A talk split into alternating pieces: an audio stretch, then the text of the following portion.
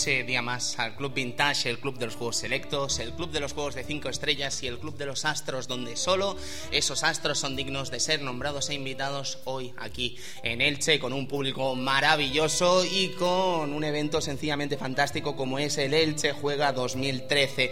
Un aplauso para los organizadores que han posibilitado que hoy estemos aquí con vosotros compartiendo parte del legado del videojuego y además de un título que nos apasiona, amigo Eduardo Polonio Edu. ¿Cómo estás? Y tanto que nos apasiona, Super Street Fighter 2 Turbo. Ni más ni menos, ¿eh? Ni más ni Un menos. juego quizá aquí que llegó un poquito tarde, quizá, ¿eh? para Sí. poder disfrutarlo bien, bien, bien, en Es un tema. su plenitud. Es un tema interesante, vamos a tener un debate largo y tendido sobre Super Street Fighter 2 de New Challenger, Super Street Fighter 2 Turbo y algunos de los títulos que aparecieron a lo largo de esta prolífica relación que fue Street Fighter 2 más allá de Super Street Fighter 2 Turbo. Hoy tenemos además un invitado excepcional, un buen amigo del Mary Podcast, el señor Juan Arenas, al que pido un aplauso por favor y que se estén aquí en el Club Vintage es un auténtico placer. Juan, ¿cómo estás? El placer, muy buenas amigos, es mío. Yo tenía muchas ganas de poder formar parte del club. Y bueno, estos acordes que suenan de fondo eh, tan sutiles, tan elegantes. eh, bueno, tenía ganas de que acompañasen ¿no? mis palabras, dando las gracias por, haber, eh, por haberme invitado ¿no? a estar hoy Es un vosotros. placer y desde aquí queremos mandar también un saludo a todos los amigos de Mary Station que conforman tanto el Mary Podcast como todos los proyectos que hacen.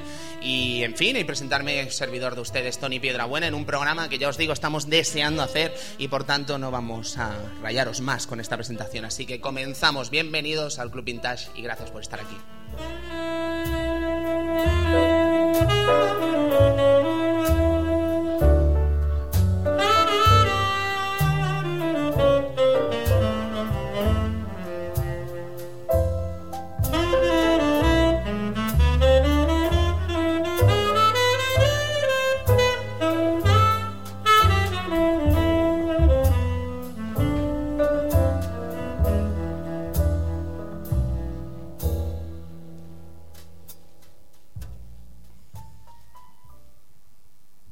Fin, amigos, eh, me temo que este programa tan feliz, eh, nos encanta estar aquí, nos encanta poder estar compartiendo con vosotros un rato. Empieza con una malísima noticia, ya os comentamos por Twitter, eh, nuestros twitters personales también hablaron del tema y es eh, la marcha, el fallecimiento de Hiroshi Yamauchi, el mítico presidente de Nintendo, una de las personas más importantes de nuestra industria y probablemente eh, uno de los altos ejecutivos que sin él probablemente no estaríamos hoy aquí, y es así de fuerte. Ilustraremos este personaje como ya hicimos en su momento con Tramiel, ilustraremos este momento como ya hicimos en su momento con una noticia infinitamente más feliz, como fue la de Miyamoto, y me temo que le daremos el homenaje que se merece, pero hoy queremos eh, recordarlo y hacer un minuto de silencio por lo que fue una de las personas más importantes de la industria del videojuego y con todo el cariño a la familia de Nintendo, a la familia Yamauchi, va nuestro pésame hacia la pérdida de una persona tan sumamente importante.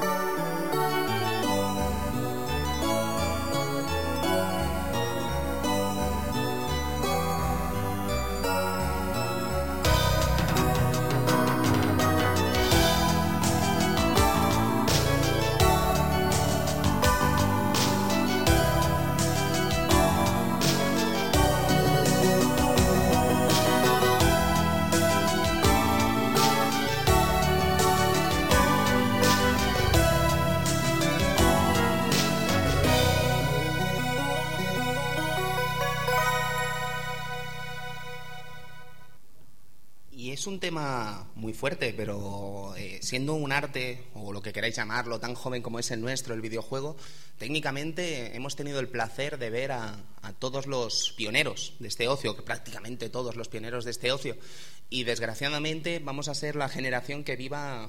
Es un tema muy serio, ¿vale? Es un, vamos a vivir quizá la pérdida de estos genios, ¿no? Y en el futuro el legado que dejaron lo disfrutarán otros, pero nosotros los vivimos y creo que por eso somos muy afortunados y debemos atesorar el hecho de, vivir esta época tan maravillosa del videojuego y estar disfrutándolo al fin y al cabo y bueno, y hacerle los homenajes que podamos ya no solo desde el Club Vintage, sino desde todos los tipos de programas y eventos que se hagan relacionados ya no solo con el videojuego, sino con el videojuego clásico. Así que bueno, nuestro recuerdo hacia Hiroshi Yamauchi y ya os aseguramos que habrá un especial hablando de esta figura tan, tan, tan sumamente importante. Así que sin más, amigos, nos queremos poner alegres, queremos hablar de un tema que nos apasiona, queremos hablar de Super Street Fighter 2 Turbo y queremos hablar con el señor Juan Arenas. Que, qué placer tenerte aquí, Juan. Yo estoy tan contento de que el tema sea este. O sea, el que me conoce sabe que es mi juego fetiche, y si no lo digo ahora, y, es la saga, pero sobre todo el capítulo 2 y sus variantes, ¿no? Esta en particular eh, representa también un, un elemento eh, importante en mi afición y en mi colección, ¿eh? porque los acumulo. Y, estoy muy contento, macho, de que me hayáis invitado a hablar de Super Street Fighter eh, Turbo. Esta maravilla. Así que, Edu, pues casi que como tenemos muchas ganas de comenzar, quiero escuchar esa maravilla, quiero ver cómo suena este tema de Super Street Fighter 2. Así que, música maestro, comenzamos.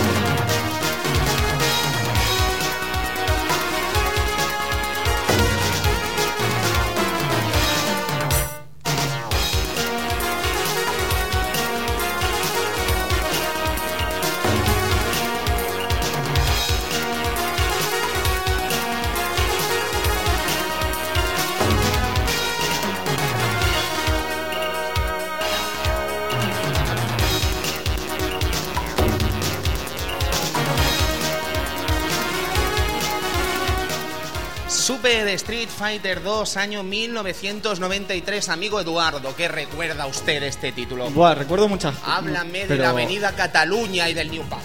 Efectivamente, era un, un centro, un, salón recreativo ¿no? que había en, nuestro pueblo y casualmente pues pasabas por ahí, lo primero que veías era esas teles con, el Super Street Fighter 2. ¿no? Y era pues ese momento de decir, hostia, que quiero jugarlo, quiero jugarlo, pero evidentemente echábamos el dinero, jugábamos un poquito, pero claro, yo lo disfruté más en su, en su port para Super Nintendo en este caso. Y la verdad es que, bueno, muy buenos ratos con este Super Street Fighter 2. New Challenger. Yo en Super Street Fighter 2 New Challenger, no os voy a engañar, no lo viví tanto en recreativa, sí que lo viví con la versión de Mega Drive, en una portada que ahora me parece horrible, pero que en su momento me parecía la cosísima más épica que había visto en mi vida, ¿sabes? Que era ese muro de ladrillos, esa portada con el fondo azul, que eso también da un debate, ¿no? ¿Qué nos gustaba más? ¿El fondo azul este de Mega Drive eh, contemporáneo, entre comillas, o el clásico negro elegante? Eso también podría dar para un debate en el Club Vintage, pero a mí me flipaba la portada del Super Street Fighter 2 y fue la versión que más jugué en casa de mi buen amigo Alejandro Chamorro en Sardañola del Vallés, al que le mando un saludo desde allí y seguro que no, está, no estará escuchando esto. Juan, eh, ¿tú qué recuerdas del año 1993 y de esta maravilla? Yo, eh, haciendo un poco lo mismo que hacía el amigo Edu, yo recuerdo en Elche, porque ya que estamos aquí, verlo en los Luna Park de los pisos azules, traigo la anécdota un poco más cerca, ver aquel pedazo de cabinet brutal que había nada más entrar, ese Q-Sound dándolo todo, y, el impacto, ¿no? De ver el juego al que llevabas tanto tiempo jugando y dejándote la paga, eh, con esos, eh, bueno, nuevos colores, esas nuevas animaciones y el shock que fue en su momento, ¿no? Por supuestísimo, pero estamos hablando del año 1993, un año en el que el juego de lucha, el género del fighting, probablemente estaba en su más importante ebullición o una de las más importantes, que eso también daría para otro debate para hablar de lo que ha sido el fighting en, en esta época, en, la época contemporánea, que ha sido como una segunda revolución dentro del género, ¿no? Pero en el caso de 1993, sin lugar a dudas, estamos hablando del principio de esta historia, estamos hablando de los primeros capítulos, vamos a decir, de esta historia, y vamos a hablar de una SNK que ya no ha hecho solo un juego, estamos hablando de que ha hecho varios. Y este año ha sacado un tal Fatal Fury Special que vendría a ser una evolución de Fatal Fury 2 con los personajes del 1 o prácticamente todos los personajes de Fatal Fury 1 y bueno, eh, tocado Fatal Fury 2 para que sea un juego realmente espectacular. Pero es que si nos vamos a la frontera de Sega, no sé si recordarán un tal Virtua Fighter que estuvo en el Club Vintage, un tal Yu Suzuki, que revolucionó lo que vendría a ser ya no solo el juego de lucha, sino prácticamente la historia del videojuego con ese Virtua Fighter que está en el Smithsonian y todo, de lo importante que resultó. Es una obra maestra. Sí, aparte ya no solo como maravilla técnica de la época, sino porque fue el primer paso a un, a un a otro género, aunque fuera de la lucha, ¿no? Pero ese género, subgénero de lucha 3D, ¿no? Que no tiene nada que ver con la lucha 2D y es difícilmente comparable, ¿no? Y claro, recordamos que eh, este Super Street Fighter 2, que era ya la cuarta interacción de, Street Fighter 2 en, en sus múltiples versiones, iba a competir con ese Virtua Fighter que era el primero en el género de la lucha 3D. Hablamos evidentemente de Street Fighter 2 World Warrior, hablamos de Champion Edition, Hyper Fighting y llegamos a este punto que es Super Street Fighter 2 de Newcomers, de New Challengers. Estamos hablando de, además, eso que SNK, y perdonad que nos paremos de nuevo en SNK, venía de desarrollar Art of Fighting, que bueno, eh, también lo tratamos aquí en el Club Vintage, os invitamos a escucharlo, pero que como decíamos, eh, apartado técnico sencillamente eh, una jugabilidad que, bueno, quizás a día de hoy es un poco difícil de entender comparado con lo que fue en su momento, eh, pero sigue siendo estupendo. Y evidentemente, pues la saga Fatal Fury, que fue como el gran fetiche de esta SNK a principios de los 90, justo a las puertas de la entrada de King, of, Fighters, 94. Claro, claro, recordamos que la- el personaje estrella en la época era, era Terry, era Terry Bogart, y por eso Fatal Fury era, era lo que era, ¿no? Aparte de, pues si nos ponemos así, fue el primer King of Fighters, ¿no? Podríamos, sí, por supuesto. Entonces, pues ahí la importancia de, de esta saga en, en, en SNK y en todos los ámbitos, en ese caso. Por cierto, yo no sé si habéis visto esa maravilla de ahí, Sí, This Howard, Real Bout, es para mí la portada, ¿eh? Para mí es la portada más elegante de, de- de la historia casi de SNK, Uf, ¿eh? Hay, muy, hay, muy, hay muy elegantes. ¿eh? Sí, El sí, Kyo- sí. eh, la del Kyo del 96 con la banderaca, esa es muy elegante también. ¿eh? Qué maravilla. En fin, pero Bueno, estamos hablando del año 1993, todavía quedaban unos añitos para que llegara Real Bout, no muchos, pero quedaban unos añitos. Y nos encontrábamos con este Super Street Fighter 2 para comenzar a hablar de lo que es, para mí, una de las mejores placas o una de las placas que albergó parte de los mejores juegos de la historia de las recreativas. Estamos hablando del nacimiento de la CPS2, amigo Eduardo. Efectivamente, un nacimiento que viene por culpa de esos botlegs, esas versiones piratas de, de CPS1. ¿Qué son los botlegs? Los botlegs eh, normalmente son versiones piratas, como así decirlo, ¿no? Cogen la placa, hacen una, una versión así más barata y se puede vender y comercial más barata. Reproducciones piratas Reproducciones, de placas, efectivamente, aparte de algunas ya directamente retocadas, ¿no? Esas versiones que hacías un Hadouken y salían 40, efectivamente. Eh, y claro, esto a Capcom le molestaba, ¿no? Que traficar con placas que no son legales. Yo recuerdo Pues- mi primer contacto con la Rainbow Edition, que no sé si le hemos llegado a nombrar alguna vez aquí en el Alguna Vintage, vez, a lo pero- mejor en el programa de Street Fighter 2. Yo me, recuerdo estar en Castellar de la Frontera, en, en Cádiz, eh, ver el juego y eh, que alguien estaba con Sagat y de golpe era Bison. Sí, sí. ¿Qué le eh, ha pasado? no? Dabas al estar y cambiabas de, Claro, yo, de yo empecé, muñeco. a, empecé a jugar con Ryu, ¿vale? Y yo ahí no sé si tendría a lo mejor 7, 8 años. Mi mente pensó, necesito alguien que estire los brazos y dándole al player para jugar al Dal. Si me era una puta basura yo jugando, ¿sabes? Era un niño, un niñato de esos que daban rabia, ¿no? De pequeños. Yo era uno de esos, sí. Pero en fin, lo que quiero decir es que eh, Rainbow Edition, pues eh, al final estaba en muchísimos arcades y no es porque el juego fuese una maravilla precisamente, sino sencillamente porque el juego era baratísimo. Y que fuese baratísimo significaba que se podían traer a muchas recreativas. Y que se trajesen a muchas recreativas significaba que Capcom o no veía un duro por ellas. Entonces, evidentemente, eh, uno de los motivos que lleva a Capcom a hacer la CPS2 es precisamente eso. Pero bueno, más allá de evitar que se copiasen estos juegos, decir Aumentar que la potencia, CPS2 efectivamente. la potencia de CPS2 pues era una cosa como sin parangón Sí, ya. y aparte que lo difícil que fue en su momento piratear o emular Oh. esta placa por la culpa de la batería de la muerte. Batería Eh, de la muerte, Eduardo. Sí, sí, tenían una, una especie de batería, ¿vale? Estas placas. Y claro, esta batería se agota.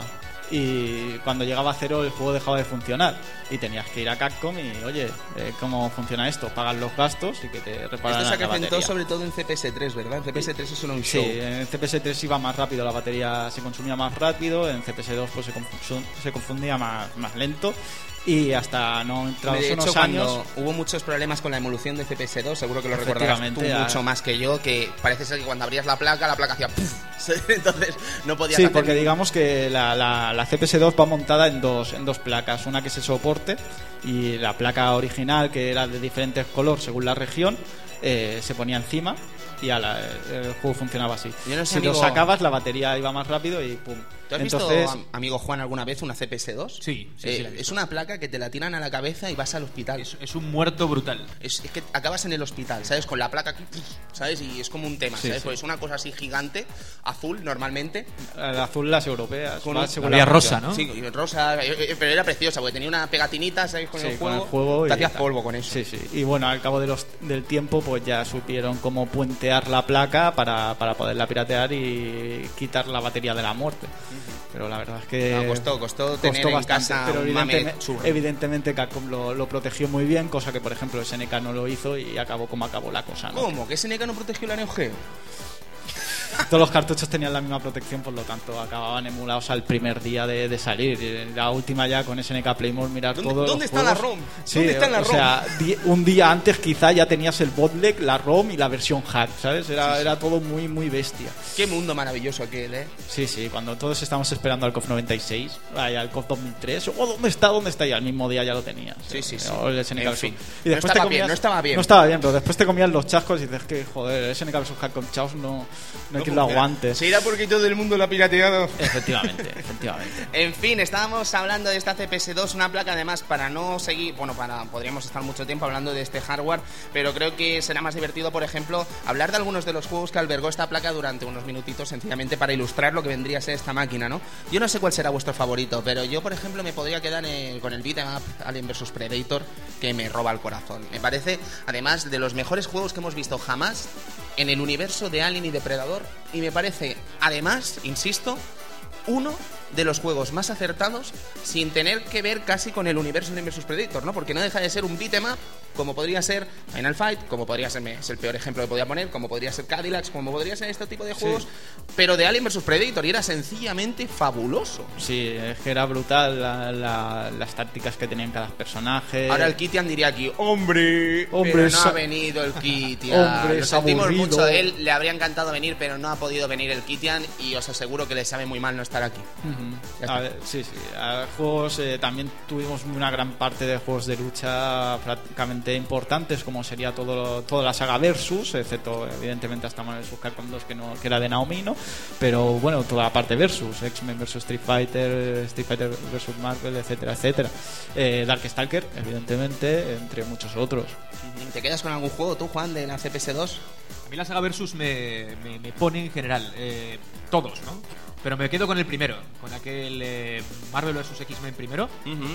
Y, y bueno, Era una. Joder, la verdad es que fue interesante ver a Street Fighter enfrentado con X-Men, que te ya loco. ves, ¿eh? ya ves, fue el Pero es que además, eh, lo que vendría a ser toda la saga Marvel, o sea, dejando de lado ya no solo los versus, sino lo que fue X-Men Children of the Atom, Sí, sí, que tenemos aparición de Gouki, después hablaremos de ello. Teníamos también ese Marvel Superhéroes. Eh, fue increíble ver cómo una empresa japonesa te cogía los personajes de Marvel y hacía un juego tan sencillamente brutal, ¿sabes? Con unos diseños, bueno, diseños americanos, evidentemente, pero los sprites, eh, hombre, aquí hay un trabajo de, de campo, de buscar cómo se lucharía Spider-Man en un fighting, cómo lucharía Hulk, cómo lucharía Lobezno al fin y al cabo, que es sencillamente fabuloso. Sí, y luego tenéis Mariposa Mental, Sí, Psylocke. que, que- que calentorra, ¿eh? Ahí con el sprite que te hacía polvo, Hombre, te hacías eh, trizas, estaba muy bien animado ese personaje. Sí, juego ese estaba bien animado. ¿no? Madre no mía. le gustaba a Capcom esto de animar a las féminas. Sí, Sí, sí, sí, a sí. SNK también, ¿eh? Bueno, ojo, SNK, ojo, bueno, ojo, cuidado, en fin, ¿eh? SNK, SNK SNK, es y sabemos lo que es. Eh, Eh, sí. pues eh, no sé si queréis comentar alguna cosita más de CPS2, pero claro, hemos hablado un poco de nuestro campo, ¿no? Pero es que podríamos hablar de tantísimos juegos que albergan CPS2 que yo creo que algún día también podría caer hasta un especial de CPS2. Sí. Tranquilísimamente. Buah, pero serían muchas horas, ¿eh? Sí, hombre, Pero, bueno, no paramos. Joder, joder. No paramos, no paramos. Pero en fin, eh, bueno, ya que estamos hablando de CPS2, recomendar que los amigos del Pulpo eh, en el Retro Podcast hicieron un especial de CPS1, si no me equivoco, así que echadle un vistazo. Que bueno, que la ilustración de Evil Zero y compañía, pues, ¿qué queréis que os diga? Pues está fuera de toda duda, así que seguro que estará realmente estupendo. Sobre CPS2, pues ya casi que podemos pasar a lo que vendría a ser el debut de la placa, que es ni más ni menos que este Super Street Fighter 2 de New Challengers. De New Challengers, además, porque aporta ya no solo a los cuatro reyes de Shadowlo, que fue como la gran novedad de Champion Edition y bueno, en Hyper Fighting cuando lo retocaron, sino que Super Street Fighter 2 eh, añade cuatro personajes más. Tradicionalmente se dice que dos personajes hechos por Capcom USA, dos personajes hechos por Capcom Japón. Los cuatro personajes, eh, amigo Eduardo, vamos a escuchar esa melodía que yo creo que define prácticamente lo que es este juego, este Super Street Fighter 2.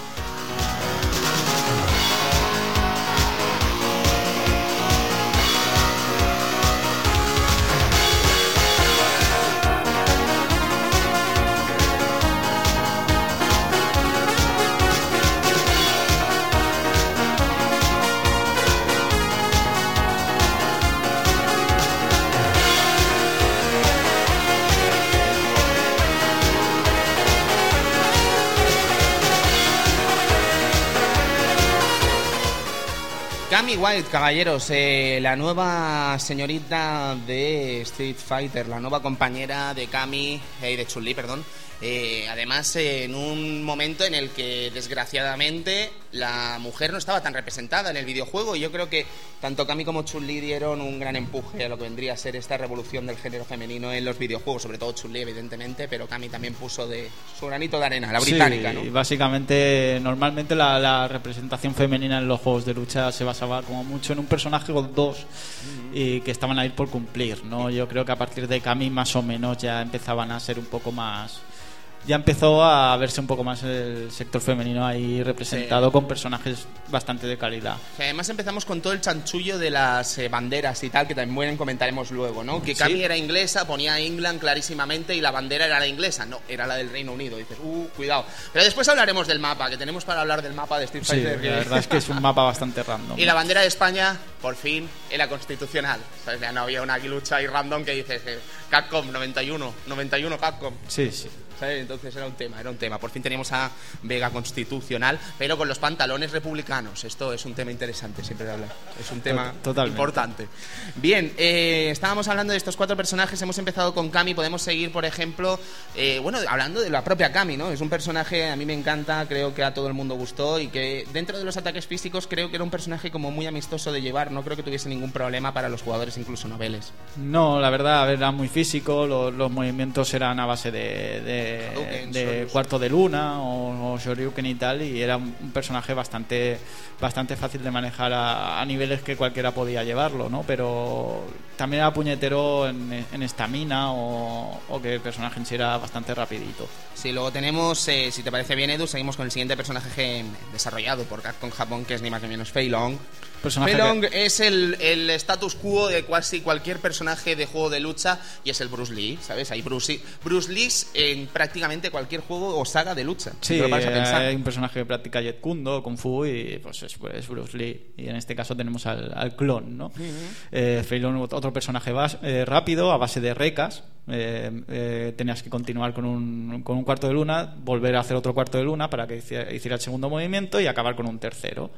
Vale, eh, pata- patadas flameantes a base de Shoryuken. Patadas flameantes. Sí, patadas flameantes a es un chiste de- privado, es un chiste a base de Shoryuken a traspatada, con bastante preferencia, etcétera, etcétera. Un personaje bastante equilibrado. A mí, a mí me gustó mucho Fei Long en su, en su, en su momento. Es que te hacías polvo, ¿eh? Con el filón, joder. Me Estaba gusta muy la guay. expresión, ¿eh? Estaba me gusta la expresión. Bueno, Sí, luego sí. en Arcadia Gamers hablaremos de expresiones de Elche que nos han dejado totalmente locos. Sí. Como, ¿me la pone dura? Me la pone dura. dura. ¿sabes? No sé, es- es Me la pone gorda. Me la pone gorda. que no quiere decir lo que parece que quiere decir. Después en Arcadia hablaremos, ¿verdad, Chache? Sí. Correcto. Bien, Eh, eh, eso, a, a mí también me, me- ¿Me la pone gorda? No, hombre, no. Joder. Eh, ¿te acuer- Hubo una época cuando salió Super Street Fighter 2 que, daban, había unos chicles, ¿vale? Que, ¡Uh, los chicles! que daban pegatinas de Street Fighter. Eh, ¿Por qué Fei Long era Ryu y Thunderhawk era Ryu? Era el mismo personaje. Era- era co- porque tenía cinta y otro era medio japonés. No tenía sentido. Yo me acuerdo siempre eh, la, la- la teoría mm, conspiparanoica de Videoshock, el programa de TV3 de videojuegos, que bueno, fue súper, hiper, mega popular en su momento. Aquí también, ¿eh? Aquí también lo daban. Muy popular. No, esa era la puta hostia, ¿sabes? Yo Justo creo- antes de Dragon Ball, ¿no? Sí, es- no, después, después. Después, O sea, acababa vale. Goku Acababa y, y empezaba y- el- y empalmabas el ahí. gran cursor. Te volvías loco con el gran cursor y era el Ramonera, si no me equivoco, el narrador, que era una, una voz, bueno, te vuelven loco. El caso es que estábamos comentando que cuando anunciaron el Fatal Fury 2, su teoría fue del palo, bueno, el Joe Higashi tiene cinta, el Ryu tiene cinta, por tanto, es el protagonista, por tanto, solo haremos el vídeo con Joe Higashi. Y dices, hombre, es una opinión, pero... Es una opinión como cualquier otra, pero no, no, no. Pero no, no es el prota. Es no como cuando le llamaban Ryu a Ryu. Ryu, I'm Ryu. Pero además es que eso no molaba. Bueno, está bien dicho en realidad, pero Sí, quiero decir, pero- no molaba una mierda cuando en Videoshock cambiaron el narrador y pusieron al chico y a la chica. No moló nada eso, no moló El nada. cambio. Y el Super Street Fighter 2 inventaron ahí la historia, se lo inventaron todo. Y Ah, además las notas random, ¿sabes? Este juego le vamos a poner un 6. Dices, pero si has puesto tres nueves. Somos TV3, nos da igual. Sí. En fin. Eh, eh, Era guay, era guay. Sí, eh. sí, sí, igualmente, eh, igualmente gracioso. Verlo ahora es gracioso. Yo tengo la teoría del lado, ¿sabes? A ver, 9. Vale. Era Y gracioso. Pusarem. Li posarem, no sé, 8. venga, tiramos para adelante. Estábamos hablando de Fei Long, podemos seguir con Thunderhawk, por ejemplo, Edu. Eh, popularmente conocido en Sardañola como Tomahawk. No sé por qué. Thomas Hawk. Thomas Hawk. Tomahawk. Sí. Thunderhawk que vendría a ser, eh, bueno, para empezar es el personaje más fuerte en cuanto a fuerza, quiero decir, de todo el juego. O sea, pues, estando por delante del propio Zangief, un personaje de grapplers, eh, de cogidas y tal, sí. que sencillamente pues es un mexicano indio que dices, Capcom, no estás haciéndolo bien, esto no, no está bien. Y que podría haber pasado perfectamente por la imagen de una marca de tabaco conocida como era en su momento Malboro. Sí, Podría haber sí, pasado perfectamente. totalmente. Y además, bueno, pues el pobre tenía una historia así relacionada con una hermana perdida y después Capcom se acordó a los 10 años y dijo, ¡Anda! ¿y Anda, si pues va a ser, va a ser de Shadow Low, eh. ¡Anda! Las abejas. Las y, bueno, y salió una basura como vendría a ser normalmente la pobre historia de Street Fighter 2 que siempre fue un sin vivir, ¿no? Pero en fin. Eh, estábamos hablando de este Thunderhawk que decir eso, que tampoco fue, yo creo que fue tranquilamente el personaje más impopular de toda la saga. De toda la saga vendría a ser Street Fighter 2, quiero decir. Sí, no sé sí. cómo lo veréis. Hombre, a mí es un personaje que. No sé, lo veo, lo encuentro random, ¿no? Como decir, vamos a coger esto, vamos a coger esto, vamos a coger esto, lo mezclamos, lo metemos en una batidora y a ver qué sale. A ver qué sale. Y salió Thunderhawk. Y que haya suerte. Yo es que, Juan, imagínatelo, ¿no? Que tú eres mexicano en un futuro alternativo. En un, en un presente alternativo tú eres mexicano. Y yo soy español. Y te digo, mira, el representante español mío es Balrock barra Vega y es sencillamente fabuloso. ¿Tú qué tienes? ¿Y qué me contestarías? Eh, si yo soy T-Hawk, no te contesto. Te pego un mantecao y arreglado.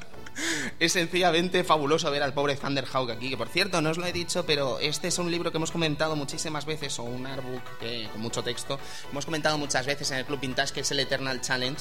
Eh, salió por el año 2004, si no me equivoco, cerquita del 15 aniversario, 2005, perdón, en el 15 aniversario de Street Fighter, y por muchos es considerado, editado por Udon en Estados Unidos y en Japón, evidentemente también, pero está en japonés y no lo entenderemos, eh, como una de las mejores publicaciones que se han hecho jamás de Street Fighter. Desgraciadamente a día de hoy es muy difícil de encontrar y es bastante caro, pero si por un casual lo encontraseis, os garantizo que no os vais a arrepentir. Es una de las mejores compras que podéis hacer, ¿verdad? Sí, la verdad es que todo muy bien explicado, relata casi toda la, bueno, toda la historia de Street Fighter, eh, anécdotas, entrevistas, ilustraciones. Sí, de hecho, hay una entrevista con Funamizu que estábamos comentando antes de comenzar el programa, en la que Funamizu, que es una de las piezas clave de lo que vendría a ser el Street Fighter contemporáneo, como bien sabréis, junto a Okamoto, eh, comenta que el Street Fighter 2 Rainbow Edition, por algún extraño motivo, se conoce como Street Fighter 2 Thunder.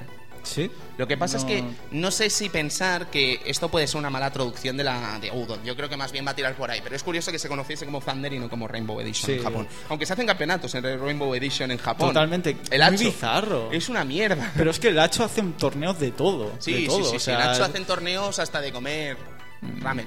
Sí.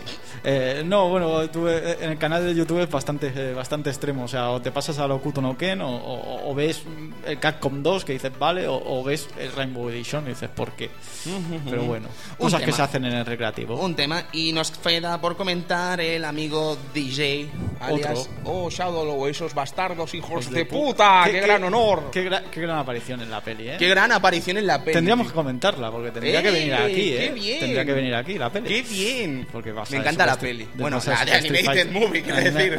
Sí, la Animated Movie, porque también podríamos hablar de la Van Damme, que también es de Super Street Fighter Bueno, 2. lo podemos hacer un espacio después al final del programa, si te parece. Efectivamente. Eh, DJ, pues creo que si hemos dicho que, que Thunderhawk eran un montón de ideas metidas y en batidora, DJ yo creo que es el más fácil, ¿no? Cogemos un, Pues un raza jamaicano, eh, raza negra, pantalón así random que ponga maximum y la tira para adelante. Sí, sí, sí. Y Porque tiene no unos más. puños. Sí, eh, ¿Tai jamaicano? Ujú. ¿Hacía? Sí, Porque sí. Capoeira no era, o sea, Tai jamaicano. Sí, hacía, era- y era el personaje de cargas. Era muy extraño, pero a mí es un personaje que a pesar de que la- lo que vendría a ser la apariencia no me desagrada, pero tampoco es que me apasione, no me tatuaría un DJ en el pecho. eh, sí que es verdad que la- a la hora de llevarlo y tal, a mí al menos me gusta. No Sí, sé qué un- pensaréis vosotros. se lleva base, como Gail a base de cargas, dos segundos atrás, adelante, abajo, arriba, etcétera. Y la verdad es que a pesar de que el diseño a mí parti- particularmente no me gusta, sí que me gusta el estilo que tiene de ataques. O sea, ese rollito de las patadas ágil, hacia ¿no? ladas, hacia arriba, sí, es como un Gail un poco más Sí. ágil, ¿no? Después ya veríamos cuál es más útil o, más, ¿no? Pero el diseño de los movimientos sí que es bastante interesante. Eh, lo que pasa es eso, que en diseño, en, en diseño baja un poco la, el nivel en comparación a Fei Long y a, y a Kami. Claro, y es que además es que, fijaos, en los dos personajes americanos desarrollados por Capcomusa, como se dice tradicionalmente, eh, pues hombre, mm, no, no calaron mucho. La verdad es que tú veías el Street Fighter 4 cuando estaban anunciándolo y tal, y te decían, no está Thunderhawk, oh no, oh no. No, o no. te decían, no está DJ, no, por favor. De hecho, mira, ahí En justamente... cambio te dicen, está Kami y todo. ¡wow! Sí, está Kami y después en el Super Street Fighter 2, el Super Street Fighter 4 estaba dopada. Sí, sí, Eh, sí, no después, estaba contenta la que, desaparezca Kami. Díselo a la amiga en el cromina, que te parte la cara. Ya, ya, sí, eso es jodido. Un abrazo a nuestros buenísimos amigos de la comunidad de Street Fighter Sí, de. España, evidentemente. Pues eso, ¿no? Los Que- queremos muchísimo. Que Kami y Fei Long siempre han sido de los New Challengers quizá los más queridos y de hecho eso se vio en Super Street Fighter 4 cuando en la versión consola, hablando de la versión consola, fueron los primeros que salieron en Street Fighter 4. En recreativa no salía ninguno y en versión consola pues ya salía Kami y Fei Long y ya hasta Super Street Fighter 4 no, no vinieron los, los siguientes. Bueno, pues eh, ya hemos hablado de estos cuatro personajes. Si te parece bien, Edu y Juan, podemos hablar de lo que vendría a ser el propio cambio que supuso el juego en sí dentro de la franquicia o de la saga, vamos a decir, Street Fighter 2. Y es que el juego, si bien no cambió lo que cambiaría después con Super Street Fighter 2X barra Turbo, que lo comentaremos también hoy aquí en, en el Club Vintage, sí que es cierto que hay un cambio bastante radical con respecto a lo que fue Street Fighter 2, no solo a nivel jugable, que hay buenos cambios bastante importantes, sino que además a nivel gráfico hay un upgrade bastante Sí. interesante. ¿Sabes? Quizá no tanto en algunos personajes más, eh, bueno, que ya estaban en el Hyper Fighting, pero que tuvieron algunas cositas nuevas, evidentemente. De hecho, ya empezando por los propios artes, ¿no? Los propios portraits de los personajes, la cara que sale al seleccionar y tal, ya eran diferentes, ya yo creo que de bastante mejor calidad. Qué- trabajazo de diseño Qué hubo trabajazo. detrás. De hecho, a mí es el- el- la imagen de Río es de las que más me gustan, el Sí, estilo de- de, pelo y tal. a mí es- Detrás de lo que es Super Street Fighter 2 hay un trabajo de arte de Bengus, Ikeno y Akiman que es sencillamente increíble. Y juraría que ya incluso Nishimura Kino ya estaba haciendo algo aquí, pero me gustaría revisarlo si me permitís aquí en la Biblia. Pero ya os digo, eh, son unos artes sencillamente fabulosos. Yo creo que además eh, estamos en uno de los Zeniths más importantes de Capcom en cuanto a arte. Sí, a mí, por ejemplo, me pones al Vega barra Balrock antiguo y me pones el de Super Street Fighter la cara y es impresionante el cambio, ¿no? Eh, Esa, esa máscara que antes ocultaba todo el flequillo del pelo y tal, y aquí lo vemos quitándose la máscara, la verdad es que bastante más impresionante. ¿Por qué dice Oloreriu? No lo sé. ¿Qué es imbécil o qué? Había, había, había, había, había, al- había algo de historia ahí de por qué lo decía, pero no ahora mismo no, no caigo. Y la verdad es que también el nuevo diseño de algunos, algunos personajes, algunos sprites y tal nuevos eran, eran brutales. Gail en su pose de victoria cuando se sacan las placas y tal Es del del pecho palo, es, es del- brutal. es del y palo, ahí es Juan. donde hay un cambio de animación que dices, ¿por qué se mueve así? Y, Y esto, ahora se mueve así, Y ¿no? esto tiene una animación que flipas. Es ¿no? como del palo, exagerando, ¿eh? Tú ves al Guy, el Sonic Boom, dos sprites, bueno, un poquito Ah, más, no, no, más- no. más, pero bueno. luego el pavo gana el combate, se quita el de esto y eso parece animado por Don Bluth. Dices, Sí. ¿qué cojones ha pasado aquí? Sí, sí, hay, ¡Qué hay- maravilla! Hay muchos cambios y enci- después en Super Street Fighter 2 Turbo se ven más, ¿vale? Pero eh, había unos cuantos cambios aquí de sprites que decías, madre mía, que, que espectacular algunas cosas y como, como otras siguen siendo las del año de- del propio Street Fighter 2. Pero eso ¿no? de la estética es curioso, ¿no? Porque eh, Street Fighter, casi todos los juegos de lucha de la época, no, no tenían mucho margen para explayarse artísticamente más allá de los combates. Es decir, fuera lo que son menús y tal, si no son las cuatro imágenes representativas de cada personaje y el menú de selección de país y de viaje, ¿no? Típico. sí, sí. Sí, todo No lo que más. hicieron ilustraciones no lo gastaron en el mapa del mundo. Sí, bueno, es, es cierto, pero que es- está bien la evolución de los anteriores a ese, yo creo que es Sí. significativa y sobre todo la elección del artista para los retratos brutal, como decís. Eh, además, eh, sobre esto que estábamos comentando, se nos ha olvidado con hablar de lo que fue la introducción, que dejábamos de lado la introducción eh, clásica de Street Importante. Fighter 2, del edificio, que además fue censurada en Sí, algunas claro. partes, porque era un rubio ario pegando a un tipo de raza negra, y dices, joder, qué rebuscados que soy. Sí, de- después aclararon un poco al de raza negra y Y dices, Aclararon y dice, ah, ahora está bien que le pega un blanco, ¿eh? ¿sabes? Dices, Ahora está bien, ¿eh? Joder. No, pero el caso es que eh, teníamos una presentación sencillamente fabulosa. Yo creo que a todos nos impactó en su momento cuando veíamos a Ryu así calentando bu, bu, bu, Sí. bu, y te lanzaba un Hadouken en todos los piños que, que te lo después rompía. eso fue aprovechado ya para la película, ¿no? Porque sí, es sí. el primer eh, combate lo hace. Qué bien hecha, ¿no? Con- con- porque realmente la animación es simplona, entre comillas. Es decir, lo que han usado realmente para hacerla no, no es técnicamente nada del otro mundo, pero No, no, qué pero flipas, flipas. es brutal. Sí, sí, sí, sí, flipas porque es un espectáculo, es un Sí, sí. espectáculo, es totalmente eh, espectacular y además tiene una melodía Sí, sencillamente y increíble. aparte, quizá no más, representata- más representativa aún en, en Super Nintendo, porque lo de los edificios está muy bien en el arcade, pero en Super Nintendo ni lo veíamos eso. ¿Qué- Eh, qué veía- veíamos el título dando vueltas y tal, y, y claro, la diferencia de ver eso a ver a Ryu animado haciendo la pose de combate tirando un Hadouken pues era bastante más espectacular que ver Street Fighter 2 Turbo y verlo cómo se amplía el título. Sí, sí. Eh, sobre esto que estábamos comentando antes de pasar a hablar de la intro, disculpad, decir que además eh, Street Fighter, Super Street Fighter 2 tiene el honor de dar nombre a una práctica que ya se estaba ejecutando en muchísimos juegos. En Capcom también se estaba ejecutando y se decía que era un bug y hasta cierto punto podemos decir que lo era. Y que en SNK ya se estaba usando de forma normal, pero que no se había dado nombre, o al menos de forma oficialmente por parte del propio juego. Y eso es la palabra combo. Sí, efectivamente. Combo. Empieza la palabra combo a usarse como algo normal, como la consecución de hits en un videojuego de lucha. Y Street Sí. Fighter por fin eh, le da nombre a esto e incluso los marca, ¿no? Eh, three hits combo, two hits combo. Sí, etcétera. efectivamente, en otros juegos ya, ya lo podíamos hacer de alguna manera, incluso en los Street Fighter viejos se podían hacer. O sea, puño Shoryuken entraba de combo. Pero claro, nadie te marcaba eso como, como hit combo, como nada, simplemente lo hacías y, y ya está. Y además. eh, Aquí empezó a, a llenarse la, la pantalla de palabras. Sí, sí. ¿Sabes? Eh, hit recovery, etcétera, etcétera. Había, yo supongo que había hasta. Freeze attack. Sí, exactamente. Freeze attack que te daba los primeros puntos. Exactamente. De bonificación. Eh, otra de las mejoras que hubo en este Super Street Fighter 2 es que se le añadieron algunas features interesantes a algunos personajes, como podría ser a Ryu, su movimiento insignia, que para muchos, para mí es el Shoryuken, a mí me vais a disculpar, el movimiento insignia para mí de Ryu es el Shoryuken, pero alguien decidió que era el Hadouken Y el le Shoryuken. añadieron el Hadouken de fuego, y a Ken le añadieron el Shoryu de fuego. Efectivamente. Eso fue un añadido interesante Efectivamente, también. lo que pasa no es solo que- para Ryu y Ken, evidentemente. Efectivamente, lo que pasa es que, claro, el Ryu, digamos que lo ejecutaba como un ataque nuevo y Ken era como el puño, el Shoryuken fuerte, básicamente. O sea, no era algo totalmente nuevo, simplemente que le habían dado otra propiedad al, al Shoryu fuerte de Ken. Sí, sí. Y algunos personajes pues ganan algunas habilidades nuevas o algunos normales nuevos. Lo que pasa es que después ya hablaremos en Super Street Fighter 2 Turbo como eso se amplía a un nivel casi que parece un juego totalmente distinto.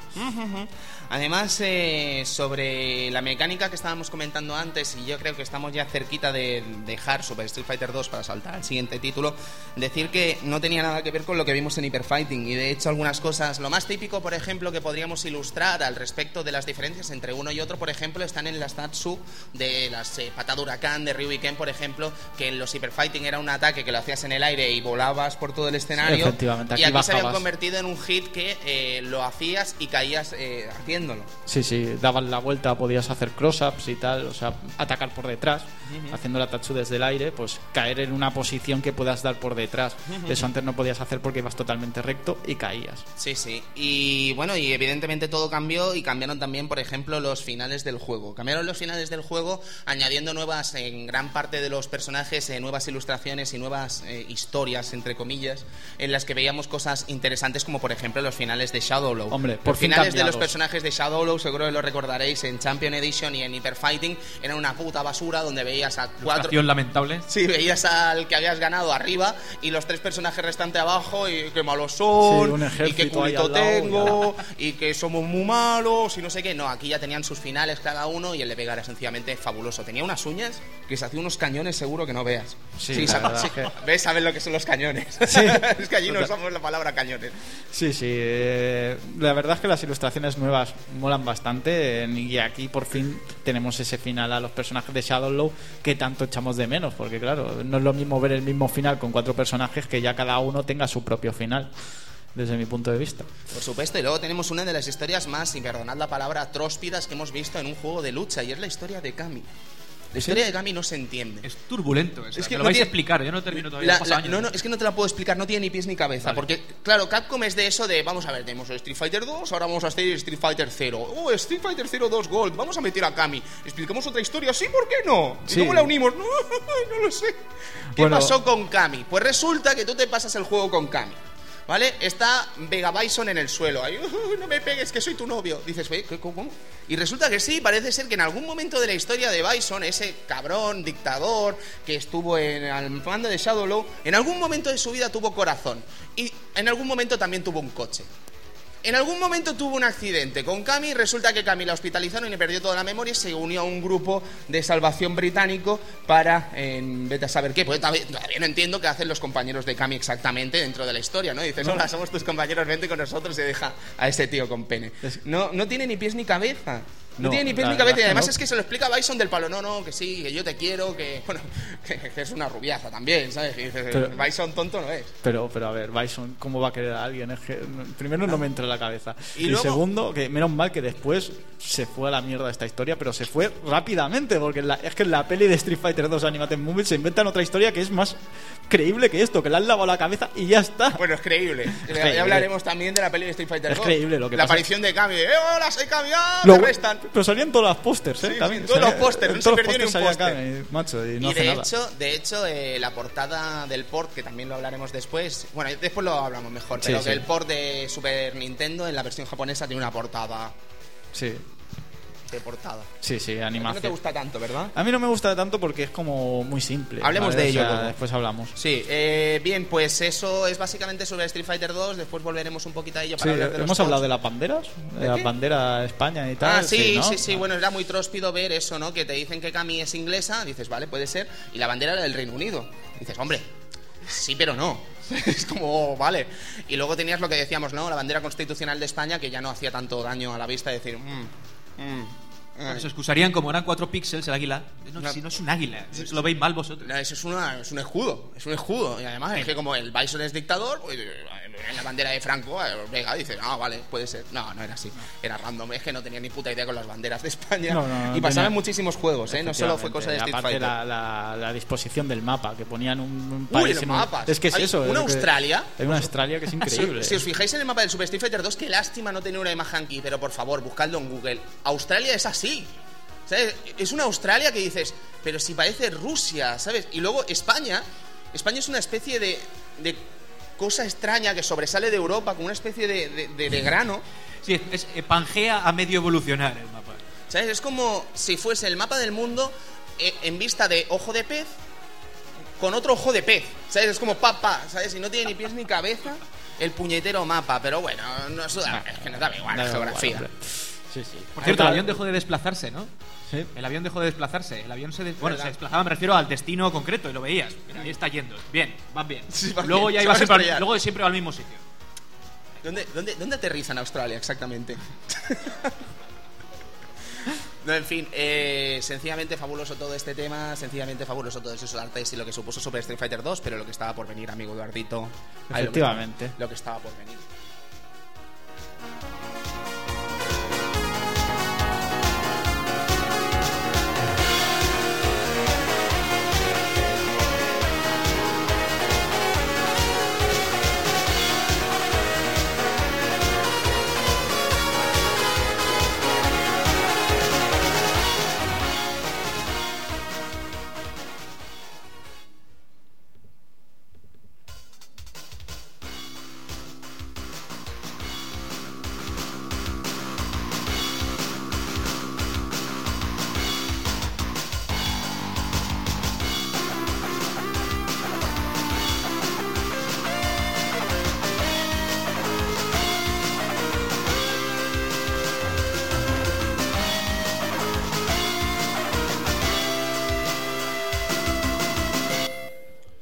Bueno, ha sido un poco fail, ¿eh? Porque queríamos poner la canción Sí, sí. del Super Street Fighter 2 Turbo y nos ha salido la del World Warrior que dicen no. Pero bueno, en fin, os lo imagináis, ¿vale? Eh, la intro volvía a ser prácticamente la misma, pero ahora salía Chun-Li y Kami y no sabes por qué Kami te enseñaba la lengua. ¿Hace falta saber por qué? Pregunto. No, no, no, no, no, supongo que sería Bison. Pero eh, teníamos eh, al final la aparición de un personaje extraño que estaba de espaldas y que decías, hostia, cuidadico, ¿quién es este? Y hablaremos también de él, evidentemente, pues se convierte en un personaje absolutamente capital en toda la historia de Street Fighter. Pero tenemos Super Street Fighter 2 Turbo, un juego, Edu, que además eh, creo que lo hemos explicado alguna vez aquí en el Club Vintage, cuando tocó hablar de Street Fighter 2 y hablamos de Champion Edition y hablamos de Hyper Fighting, eh, que lo hemos catalogado nosotros y es una teoría propia y que creo que todo el mundo compartirá como un juego puente este Super Street Fighter 2 comparado con Super Street Fighter 2 Turbo, ¿verdad, Edu? Sí, digamos que hay unos, hay unos parámetros en, en estos juegos, ¿no? Que, por ejemplo, de Street Fighter 2 a Champions Edition, la verdad es que aparte de los cuatro jefes, poco, poco cambio hay. Pero de Street Fighter 2 a Street Fighter 2 Turbo sí que hay cambio. Están las Tachos EX, que Chun-Li gana el Koken, etcétera, etcétera. ¿vale? Va- Hay un cambio más radical. De Street Fighter 2 Tu- de Street Fighter 2 Turbo al Super Street Fighter 2 sí que hay un cambio más, más bestia que lo que vimos en, en de Street Fighter 2 a Champion Edition, pero no tanto como lo que vamos a disfrutar después en Street Fighter 2 Tu- en Super Street Fighter 2 Turbo. Vosotros fijaos, además, es una cosa que comenta la Eternal Challenge, y lo comenta ni más ni menos que Funamizu. Y yo no había caído en ese detalle, y es que si os fijáis, más allá de los ports de consola de Super Street Fighter 2, eh, de New Challengers, este título queda totalmente olvidado por toda la comunidad de jugadores. ¿Por qué? Porque aparece Super Turbo, y Super Turbo o Super X, como queréis llamarlo, eh, está a otro nivel comparado con Super Street Fighter 2. Entonces nadie juega Super Street Fighter 2 porque sería una estupidez volver a un juego que estaba tan desfasado a pesar de tener solo un año más comparado con Super Street Fighter 2. Entonces, Turbo, quiero decir. Entonces, eh, es como que nadie se acuerda ya de Super Street Fighter 2, en cambio todo el mundo juega Turbo y, y fue un juego que duró muchísimos años, Edu, de, de competición. De hecho, en algún Evo, eh, que son dos torneos así más grandes en lo que sería mundialmente conocido, ¿no? El Evolution, eh, ahí encontramos y vemos cómo hacen pequeños torneos o torneos de exhibición incluso de, este Super Street Fighter 2 Turbo. Pero durante el silencio de Street Fighter, eh, de la saga Street Fighter, que se rompió con Street Fighter 4 de forma sencillamente fabulosa, eh, hubo durante ese silencio prácticamente solo se jugaban a dos Street Fighter. Uno era Third Strike y el otro era Super Street Fighter 2 Turbo. Un juego del año dos- eh, 1994 que duró prácticamente hasta bien entrado 2006, 2007, 2008. Es que es un juego, digamos, bastante avanzado. Tiene cosas y, y cosillas muy, muy avanzadas. Ya no solo el hecho de que añadieran el super combo. Que es el- la gran que- feature. que es la, la- gran técnica nueva, ¿no? Esa barrita que se iba rellenando a, a base de golpes y cuando estaba llena podíamos eh, hacer un, un super movimiento. Eh, no, no solo en eso, sino que personajes como Ryu, como Ken, etcétera, empiezan a ganar movimientos. Empiezan a hacer cosas que evidentemente en otros Street Fighters no podías. Por ejemplo, el caso de Ken, se le añaden nuevas patadas que le puedes sacar mucho uso. Esos Shoryukens al antepatada o al antepatada, ¿no? Que, que hacía movimientos nuevos que podían engañar al rival. El propio Ryu, pues, haci- haciendo al antepuño flojo, avanzaba o haciendo al antepuño fuerte, te, hacía un puñetazo nuevo que te servía para atacar por debajo. No sé, empezaron a ganar cosas que ahora las vemos normales, pero antiguamente no lo eran. Y si pasas de, de Super Street Fighter 2 a Super Street Fighter 2 Turbo, flipas, te quedas flipando con las cosas que puedes hacer con, con estos personajes y después vuelves atrás y dices, ¿qué ha pasado? No es el mismo juego, no me gusta tanto. Ya, claro. Es que además es revolucionario para muchos personajes, ¿no? no por ejemplo, Ryu, estábamos comentando, es un personaje radicalmente distinto de lo que fue en Super Street Fighter 2 de New Challenger, solo por añadirle lo que vendría a ser el overhead, lo que vendría a ser este puño, el Sí, adelante puño, el adelantepuño para avanzar. Y evidentemente el mid-air combo, que es sencillamente fabuloso. Sí, también añadieron los mid combos, ¿no? Esos combos que pues eh, a media altura puedes encadenar cosas en el aire. En el caso de Ryu, por ejemplo, si el personaje saltaba y tú saltabas con él, le hacías un bo- El medio, el puño golpe medio. medio, Ryu hacía un puñetazo que daba dos golpes y si el otro personaje aún estaba en el aire podías volver a saltar y volverme a meter los dos golpes y una vez en el suelo si tienes super pues ala. Sí, Festival. claro, festival y te hacías una camiseta. Sí, sí, flipabas, Fabuloso, flipabas. Fabuloso. Claro, esta, esta cosa que sí que es difícil, ¿no? Tienes que aprovechar, ver que el otro salta y tener la barra de super llena, que se llenaba muy lentamente en este juego, a no ser que hagas según qué cosas o, o algunos movimientos que se rellenaban antes, pues era difícil ver más de, de un super por round.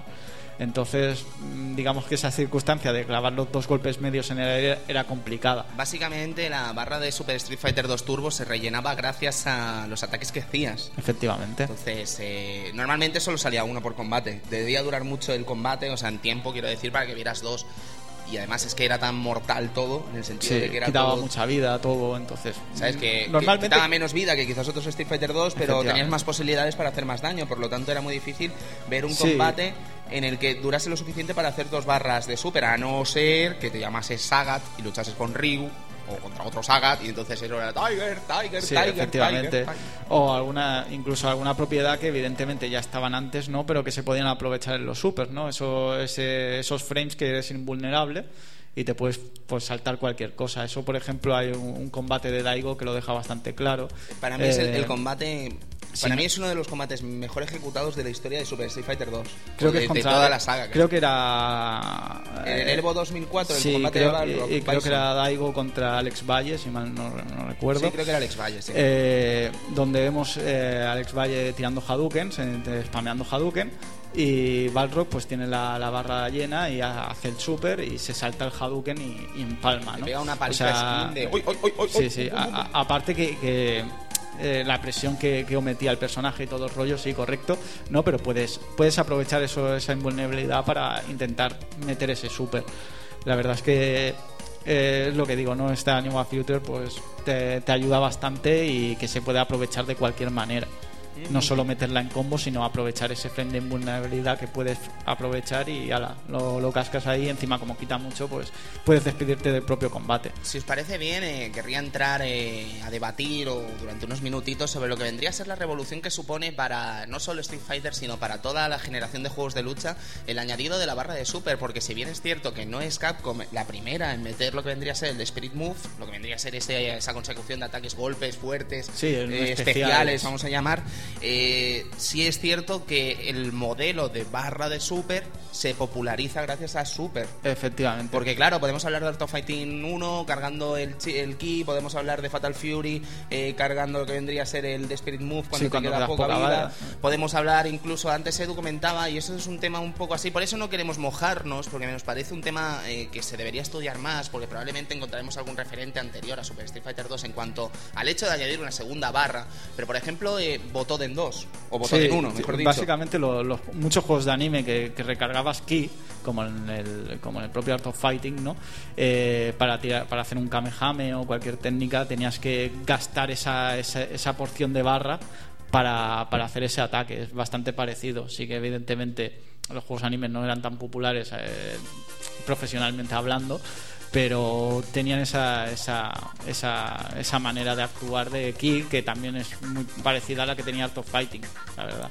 O sea que la segunda barra yo creo que sí que está bien eh, estaba bien incorporada en, en Art of Fighting compañía, pero no servía de lo mismo. Porque gastabas ki por cualquier cosa. Creo. Claro. Tiras un, un Koken, gastas ki. Haces un Shoryu con, con Ryo, gastas ki. Y luego SNK en 2002 te dice, 2004 creo que fue, te dice que por hacer una llave te quitan ki.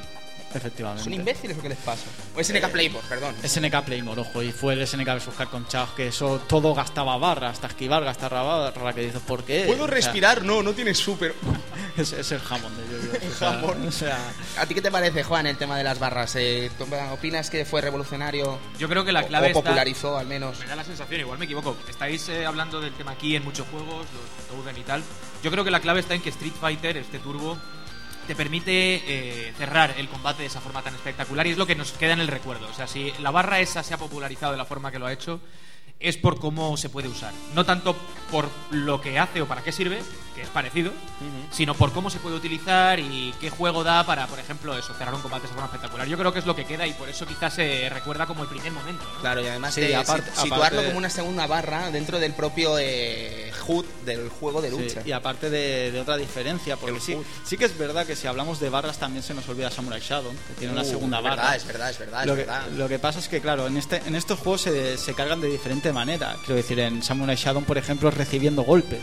No la, no la cargas tú golpeando, sino recibiendo golpes. Te vuelves rojo. Efectivamente. Y en el caso de Art of Fighting o los Botoden las cargas tú con, con- con una ejecución de dos botones. Y en, Street Fight- en, Super, en Super Street Fighter 2 Turbo la ganas tú pegando. Por lo tanto, la, la diferencia está ahí, que después la barra se pasó a que se cargará pegando o que recibiendo. Si se premia, ¿no? Se premia lo bien Se- que lo estás haciendo lo que o, estás haciendo o lo que te, recibes. te ayudan si estás haciendo. Efectivamente. Entonces, eh, sobre Super Street Fighter 2 Turbo, como podéis ver, eh, nos apasiona, evidentemente, porque es un juego muy diferente de lo que vendría a ser eh, la propia saga Street Fighter dentro de sí misma. Y resulta sorprendente no solo encontrarnos con estos personajes que evolucionan, no solo con esta música que evoluciona, no solo con un nuevo eh, eh, equipo de arte que haría nuevas ilustraciones y tal, sencillamente estupendas, para mí las mejores casi de toda la saga, Edu. Y además eh, encontrarnos casi con eh, una revolución al final del propio juego si hacías muy bien las cosas, Edu. Una revolución que sonaba tal que así.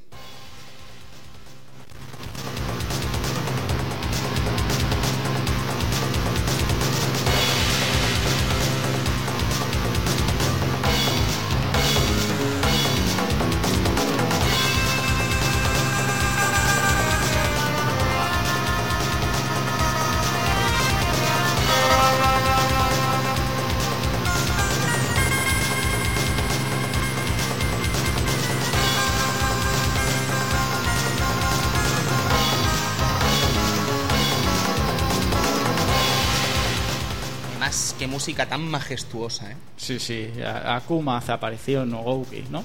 ese, ese malo que aparecía según si requeríamos, de- si hacíamos cier- ciertos requisitos, ¿no?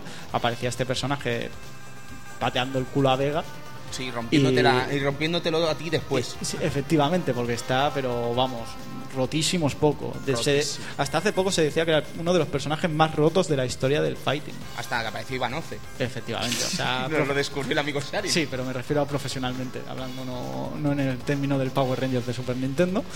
Pero sí, era un personaje muy roto, estaba muy roto y se veía con esos dos cames en el aire, con esas Taxus, con, con esos mitad combos que tenía combos de la mina, de Taxus Sanadilla Oreo Gorbasos. después, dices, ¿por qué? Muy, muy loco, muy loco. Habían tres, eh, miro la chuleta si me disculpáis, eh, habían tres opciones para eh, conseguir luchar con Bison en total, ay, con Bison, perdón, con Gouki, con Akuma. Pero al final eh, te das cuenta de que este juego además tiene el mérito eh, en muchas versiones de ser uno de los juegos más difíciles eh, a, a nivel de jugar con la máquina de la historia de Street Fighter, Sí, el Grandmaster Grandmaster Challenge, Challenge. que se llamaba, ¿no? Grandmaster Challenge porque no mentía, porque es que era una auténtica locura, circunstancia que incluso, y perdón que hago un asterisco, después tenemos que hablar de Super Street Fighter 2 para hablar de la Tournament Edition, ¿vale? Que no se me olvide. Eh, estábamos comentando Super Street Fighter 2 y este sistema, esta dificultad, porque es que era realmente fuera de juego el tema de encontrarte con que el segundo te reventaba el cacas, pero como una Sí, cosa sí, muy la- loca. La verdad es que la, la inteligencia artificial de aquí de, de este Grandmaster Challenge pega un vuelco. Claro. ¿Vale? Y por ejemplo, un Zangief no va a esperar. Quiero decir, si tú pegas un puño La y él- circunstancia me pasó ayer revisando el juego, por ejemplo, ¿no? Un ejemplo random. Eh, yo estoy con Ryu, hago un jab y la distancia entre Zangief y Ryu es la suficiente para agarrarme. ¿Zangief se piensa el agarrarme y hacerme el pile driver? No se lo piensa, te lo hace en tu puta cara y piensas, "Pero, pero, tío, pero, pero si es que no habrías tenido tiempo de pensar algo así, pero la máquina te lo hace. Sí, sí. ¿Es cheto? Bueno, no sé si es cheto. Yo creo que es sencillamente interesante tener un juego tan difícil Sí, y tan interesante. es un juego que si te lo llegas a pasar, dices, es que. Vale. Es que. Cuidado. Ojo, cuidado, ¿no? Cuidado. Eh, sí que es verdad que después diréis, pero si no es tan difícil. Es verdad que las versiones de, de consola, el Collection, incluso el HD Remix de, que salió en Xbox Live, la dificultad está muy bajada. Hombre, no tiene nada que ver. No tiene nada que ver con la, con la dificultad del Grandmaster Challenge de recreativa, pero nada. Nada, nada, nada que O ver. sea, yo me acuerdo de haberlo jugado y decir, coño, pues si no es tan difícil. Y después volver a jugar al Grandmaster- al Grandmaster Challenge y decir, Era muy vale. frustrante, ¿no? Realmente. Era muy, muy frustrante, pero claro, como ya tenías opciones anteriores y tal, yo creo que era interesante tener una, una opción viol- que te violaba, Sí, literalmente. el, el reto estaba ahí, pero yo creo que para el jugador medio aquel Yo creo, además, le supuso problemas a este juego tener esa dificultad en algunas versiones porque luego la gente dejaba de jugar. Es que se veía que era imposible, dejaba de jugar si no era para hacer un versus. Y eso, evidentemente, no reporta beneficios. Si no reporta beneficios, la placa básicamente has hecho una inversión que no te lleva a ninguna parte. Con lo cual, en el momento de los arcades, era un problema tener una circunstancia así que te impedía que la gente ingresase en tus, sus 5 duros o 50 pelas. Porque este juego era más de 50 pelas en su momento, hasta que pasó un tiempo, bla, bla, bla, bla. No me importa una mierda, Tony. Vale. Eh, estábamos eh, comentando sobre Gouki. Gouki, además, eh, dice la leyenda, bueno, dice la teoría, porque hay muchas teorías al respecto. Seguro que recordaréis, eh, creo que fue Games Weekly, la que hizo el gran fake de Gouken. Ay, de, sí, de Shenlong, Gouken. Shenlong en Shenlong. aquel- en aquel Shenlong. momento. You must defeat Shenlong to stand a chance. Eh, ¿Quién es Shenlong? Shenlong, en teoría, es el maestro de Ryu de Ken, que después, a lo largo de la historia, eh, mutaría el nombre para llamarlo Gouken. Y, en fin, eh, ¿qué pasó? ¿Qué pasó? Resulta que Games Weekly, juraría que fue, eh, eh, se sacó de la manga eh, un truco para luchar con el maestro de Ken, alias Shenlong en ese momento. Y tenías que hacer una locura del palo llegar a Bison sin perder un combate, haciendo todo perfect, hacer como 5 o 10 Drago eh, Games eh, con timeout. Sí. Eh, Era como imposible, ¿no? Era del palo, ¿qué dices, tío? Y era mentira, era un April Fool muy currado, con una imagen así retocada del sprite, que en ese momento, pues imagínate, tampoco era tan, tan, tan sumamente fácil de hacer como harías ahora, por ejemplo, con un Mugen Random. Sí. Entonces tenía mucho mérito hacer eso. ¿Qué pasó? Que la gente se lo creyó. ¿Por qué? Porque todo el mundo se mataba a hacerse camisetas con este juego. Entonces eh, se intentó y tal, pero era mentira. Tardó un mes en saberse que era un fake y de que era mentira.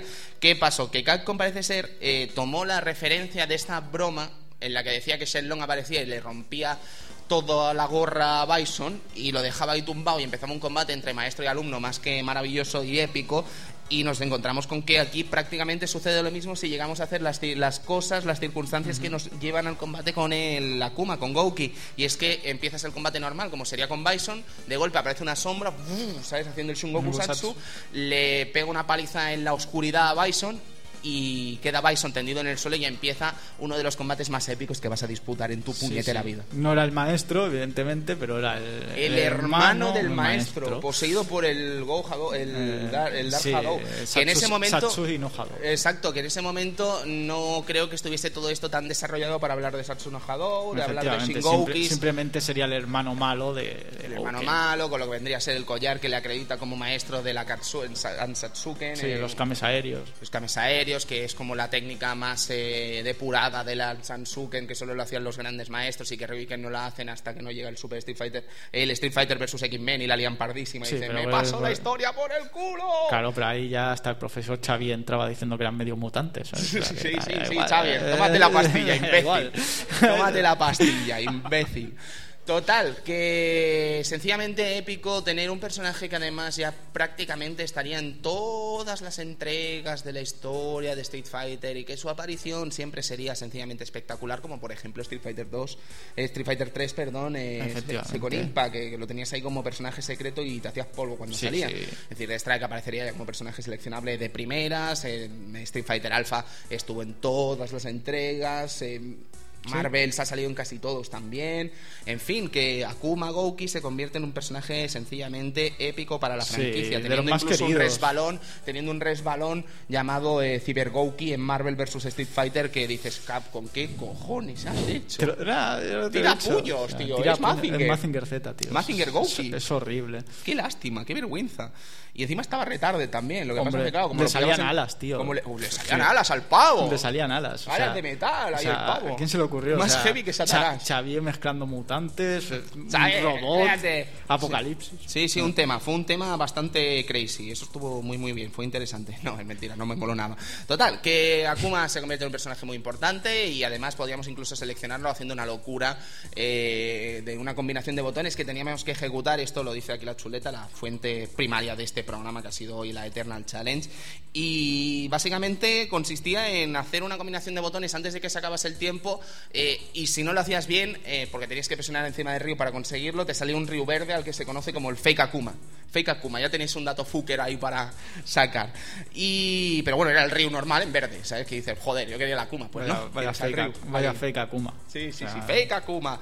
Y luego además había otra cosa guay que era el hecho de que podíamos coger a los personajes de Super Street Fighter 2 de New Challengers en Street Fighter, Super Street Fighter 2 Turbo. Y eso tenía unas prioridades y unas eh, Sí. opciones que no ofrecían en el Turbo. Por ejemplo, el más usado yo creo que era Sagat. Sagat, porque lo que haces aquí es quitar las virtudes de, de Super Street Fighter 2 y dejar el personaje del, de- del Turbo y a, y a la inversa. Entonces, claro, mm, Sagat quita lo mismo que quitaba en Super Street Fighter 2. Por lo tanto, ya la rebaja de poder o lo que fuera de Super Turbo no la tenías. Claro, no tienes el Super, pero vaya Tigers, pegas en todo el jeto. Efectivamente, no tendrás super combos, pero los Tigers son más rápidos y quitan más vida. Por lo tanto, ¿qué te sale más a cuenta? ¿Pillarte el Sagat del Turbo o, normal? Pues, pues pillo el del, New Challenger y reviento más.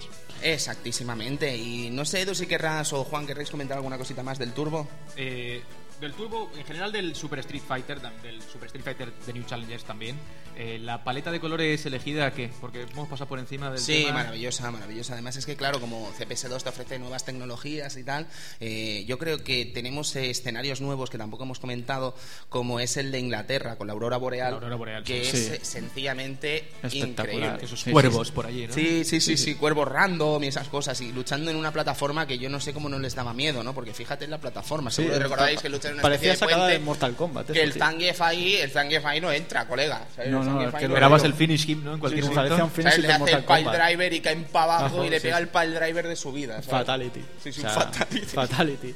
Eh, lo que sí que es verdad Eh, que la paleta de colores del Super Street Fighter 2 Turbo era rara. Era rara. Pero es ¿Rara? que eh, a mí personalmente, y es mi opinión, ¿eh? o sea, me parece que el tono pastel general de- del juego es un poco no sé, no sé cómo explicarlo. Como demasiado artístico y poco impactante, a mi, a mi modo de ver. ¿eh? Sí, aparte que en Super Turbo, para- no, no conse- por lo menos yo nunca he llegado a luchar con el traje original. Quiero decir, Era difícil rojo, elegirlo, ¿no? Siempre te equivocabas. sí, salían colores raros. eh, Es que en siempre me negro, cojo- que Naranja butanero de Ryu. que en- pero nunca que rojo, por ejemplo. Yo siempre me cojo el Ryu mm, sombra, ¿no? El que era tradicionalmente la sombra del Street Fighter Champions. ¿Gris Sí, oscuro? Sí, Sí, negro, gris y con la cinta azul, ¿sabes? Que por Sí. cierto, hablando de las tonalidades de los, de los jugadores, no sé si vais a hablar de versiones, pero en el de FM Towns tienes la posibilidad de elegir tú cómo quiere que vaya vestidos. Tienes un editor de Sí, colores. Sí, tienes, tienes editor de colores, cual, efectivamente. Yo lo que decía era eso, ¿no? Que el Ryu Butanero, por ejemplo, naranja, ¿Por qué? naranja y con la cinta azul. Y el Ryu Barça, Ryu Barça. el Ryu Barça azul y rojo. Era grana, pero era blau. En fin. Eh, nah, Nah, era el nah. Barça, solo Nah, tienes que verlo. sí, sí. Yo Que salía y que apagaba la que el consola. limón, Nah, que el nah, limón, que el limón. Qué molón. Qué molón, Un abrazo amigo Luis Iniesta, que lo echamos mucho de menos y era su chiste, ¿no? Que el Sí, limón. que el limón, tío. Tócame un cojón, tío. Es un chiste privado, evidentemente. En Sí, fin, eh, Eh, Super Street Fighter 2X, no sé si nos dejamos alguna cosita más. Sí, me dejaba ese asterisco que he querido hacer con el Tournament Edition del Super Street Fighter 2 de New Challengers. Y es que parece ser que Capcom preparó una entrega exclusiva de recreativos japoneses. eh, creo que no salió, de hecho, fuera de Japón, en la que se unían varias CPS2, varias recreativas, eh, y las juntaban para hacer lo que era el Tournament Edition. Seguro que recordaréis en la versión de Mega Drive y Super Nintendo ese modo torneo donde se veía ahí las, las brackets y tal. Eh, se unían para hacer esa especie de campeonatos. ¿Qué pasó? Que claro, que era una máquina, que eran cuatro máquinas a la vez, por tanto eso ocupaba un espacio monstruoso y costaba como cuatro máquinas, no como una, por lo tanto era un dineral. Pero es que encima las funciones cambiaban y permitían que los jugadores jugasen más de la cuenta con una moneda, porque era el Tournament Edition. Entonces, claro, la gente de los recreativos, los dueños pensaban, ¿por qué quiero que este Juan Lanas juegue tres partidas con 20 yenes cuando con esta versión que no vale como cuatro máquinas, juega una partida con 20 yenes. Entonces, la versión Tournament Edition no solo fue un auténtico fracaso, sino que encima prácticamente no llevó a ninguna parte. Otra cosa que comenta eh, Furamizu por aquí, por el New Challenger, en una entrevista realmente fabulosa, es que hubieron momentos en los que se llamó a Street Fighter 2X Street Fighter 2Z. Y en algún momento se decidió que Street Fighter 2Z dejaría de ser eh, una continuación de Street Fighter 2 para convertirse en lo que tradicionalmente conocemos como Street Fighter Alpha, Street Fighter 0, evidentemente de ahí la Z. Pero de hecho comenta Funamizu que durante todo el desarrollo de 0, el juego nunca se llamó 0, se llamó Z. Street Fighter sí. Interesante, es un tema. Sí, sí, así sí. interesante que te lo comente ni más ni menos que Funamizu, evidentemente. Oye, hablando de lo del torneo, ¿conocéis la versión Drinkas, no? El matchmaking este, que Sí, solo sí, salió sí, en Japón. Sí, sí, sí, Una vamos. lástima. Ahora que lo comenta Juan, Vamos casi que vamos a pasar, si os parece bien, a los ports de consola.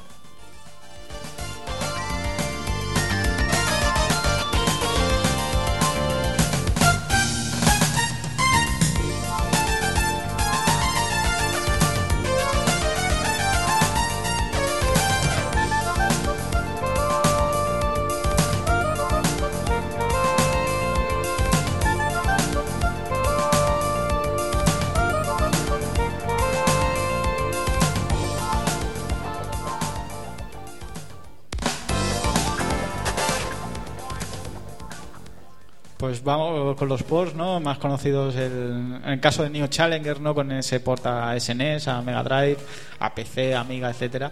Eh, lo más recordado supongo que será la versión de Super Nintendo y Mega Drive. Más recordados no porque fuesen los mejores, ni mucho menos. Ni pero mucho menos, pero claro, por aquel, 24 megas. 24 megas, los 32 megas, etcétera, etcétera. Eh, era 40, una- ¿no? En Mega Drive. 40, 40 New Challengers. millones. 40. La Mega en Drive. portada ahí puesto. Es la única consola que puede albergar 40 megas. Sí, sí, el Blast Processing, sí, Blast Processing. sí. Eh, El Blast Processing, ahí dándolo todo. dándolo todo. No tenía nada que Eh, ver, sí, el Blast Processing. sí, ahí, Sí, ahí. sí. Eh, la verdad es que no eran malas versiones, eh, se resentían mucho gráficamente, evidentemente el que, el que diga que estas versiones son pixel perfect miente, no lo son, gráficamente se resienten muchísimo, eh, los personajes son más pequeños, me- me- menos anchos, los escenarios pues pierden bastante calidad, la música no es la misma, etcétera, etcétera, pero a la hora jugable mm, la verdad es que se dejan jugar muy bien Hombre, sí. no perdemos ningún personaje, etcétera, etcétera. Muchas veces, muchas versiones de, por ejemplo, de juegos de SNK siempre había alguna, alguna merma merma, algún personaje que no había, Sí, etcétera, esto me lo contó, juraría que me lo contó nuestro queridísimo amigo Evil Ryu en su momento, y esto es una historia curiosa, y es que parece ser que SNK cuando encargaba los ports, si no lo hacían ellos mismos, que creo que a partir de 1994 empiezan a hacer ellos mismos los ports, era como que ellos querían que las versiones de consola fueran peores de lo que pensaban aposta para que la gente acudiera no solo al arcade de Sí, MVS, no. sino que además comprase la AES. ¿Vale? Y es de- Takara, ¿no? Hablamos si en este caso, eh, al principio estábamos hablando de Takara, pero ya cuando SNK ve el filón y dice, vale, los ports los voy a hacer yo y me voy a llevar yo mi dinerín, hacía mal a cosas aposta Vale, vale. para encontrarse que la versión era mejor. Y por ejemplo, en el caso de los juegos de PlayStation, el Real Bout, si no me equivoco, tenía problemas con el sonido aposta. Sí, se cortaban las canciones antes de tiempo, no, no eran canciones enteras, sino era, era media canción que Por entraba en comentar un loop, ejemplo, ¿eh? Entraba en loop y venga. Sí, sí, ¿sabes? y luego No, las carguitas. Las car- cargas, las cartas de carguitas. frame. Endémico etcétera, mal. ¿eh? Muchísimos años soportando cargas antes de un combate que podía ser rápido, eternas. o sea, Sí, sí, Sí, probablemente estuviesen hechas aposta para que tardasen sí. más, Sí, ¿sabes? porque en los juegos de Capcom la verdad es que no se notaban tanto las cargas y en los juegos de SNK pues y sobre todo si hablamos de un Que tiene que cargar entre combate y combate se hacía eterno. se si hacía nosotros eterno. jugamos en single play, Claro, claro, es que si no morías, o sea, cada, a lo mejor te dejas a un personaje con poca vida, lo matas en nada, en, en dos segundos que te pueda durar si tiene muy poca vida, y otra vez otra carga, y así constantemente. pues- Bueno, pues estábamos hablando de estas versiones de, Super Nintendo y Mega Drive. eh, decir que bueno que ten- vinieron con esa portada horrible en Super Nintendo, que solo era la pared de ladrillos y ponía Super Street Fighter 2. En la versión de Mega Drive teníamos esa misma pared de Las ladrillos sombras ab- lamentables absurda, y sombras lamentables, pero que en, en algún momento de mi vida me pareció épico, ¿sabes? Me parecía maravilloso, pero luego lo ves y dices, eh, ¿qué es esto? Pero eh, además decir que las versiones de Super Nintendo y Mega Drive incorporaban algunos modos extra, como podía ser el modo Tag Team, eh, bueno, Tag no, No, eh, el Team, Team Battle, Battle, perdón, Team Battle. para luchar ahí 8 contra 8 a lo loco, Sí, ¿sabes? un Eh, cof a lo loco, sin son, pum. cuando no estaba el King of Fighter todavía, y luego teníamos eh, la versión esta del Tournament Edition que tuvimos en arcade, también estaba presente aquí para echarnos nuestras pachanguitas en casa con los colegas. ¿Cuánto daño han hecho esos Team Battle para los que odian coger un mando sudado? Por otra parte? Hostia, qué ascazo, tío. Sí, qué sí. ascazo. Pásame el mando, métetelo en el culo. Ah, Sí, sí. Y además en el Mega Drive eh, tenías el problema de ser un mando de Mega Drive si no tenías el botón, el mando de seis botones. El mejor mando de la historia. El mejor mando de la historia. No nos equivoquemos. Puede ser, pero si tenías ganas de hacer pipi no podías hacer pausa. Ciertamente. Porque si le dabas a la pausa, pegabas patadas.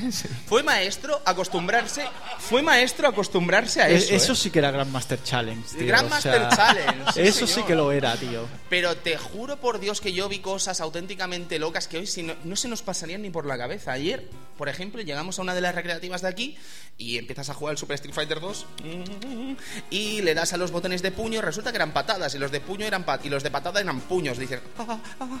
y en ese momento a lo mejor habrías flipado del palo. ¡Oh, los seis botones! ¡Qué bien! Me da igual cómo me los pongas. No. Claro, claro. En el caso de Mega Drive, pues sí, era un auténtico Sí, percal. En nah, el mando de sí. Super, pues era fabuloso. Se solucionaba comprando el Pero- mando Pero el de seis 6 botones o- hablo yo, ¿eh? Pero- Ojo. Sí, sí, claro, si tienes el mando de 6 botones, Ah, era ese- donde ese es iba. el bueno, fabuloso. no. Es un mando fabuloso. Ese, ese. ¿Sabes? Es como el hermano pequeño del de Saturn, que ya era como la rehostia. Ay, el mando de Saturn, qué bonito. Ay, el mando de Saturn. Qué bonito era. Ay. En fin, Eh, en fin, más cosillas. Eh, también teníamos la versión de, de 3DO de Super Street Fighter 2 Turbo. qué portadica, ¿eh? Qué portadica Anda, más era guapa. Era la fea la portada- portada. ¿eh? ahí, está- ahí tenemos el ejemplo de portada guapa de Super Street Fighter 2 Turbo.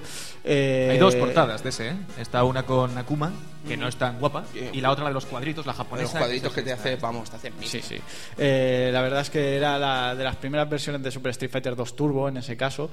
Eh, una versión que estaba bastante bien, pero sí que es verdad que te comías tiempos de carga, que a veces te cargaba durante el combate se ralentizaba bastante, perdías que movimientos en los fondos, el parallax no se veía muy bien, eran más estáticos, etcétera, etcétera.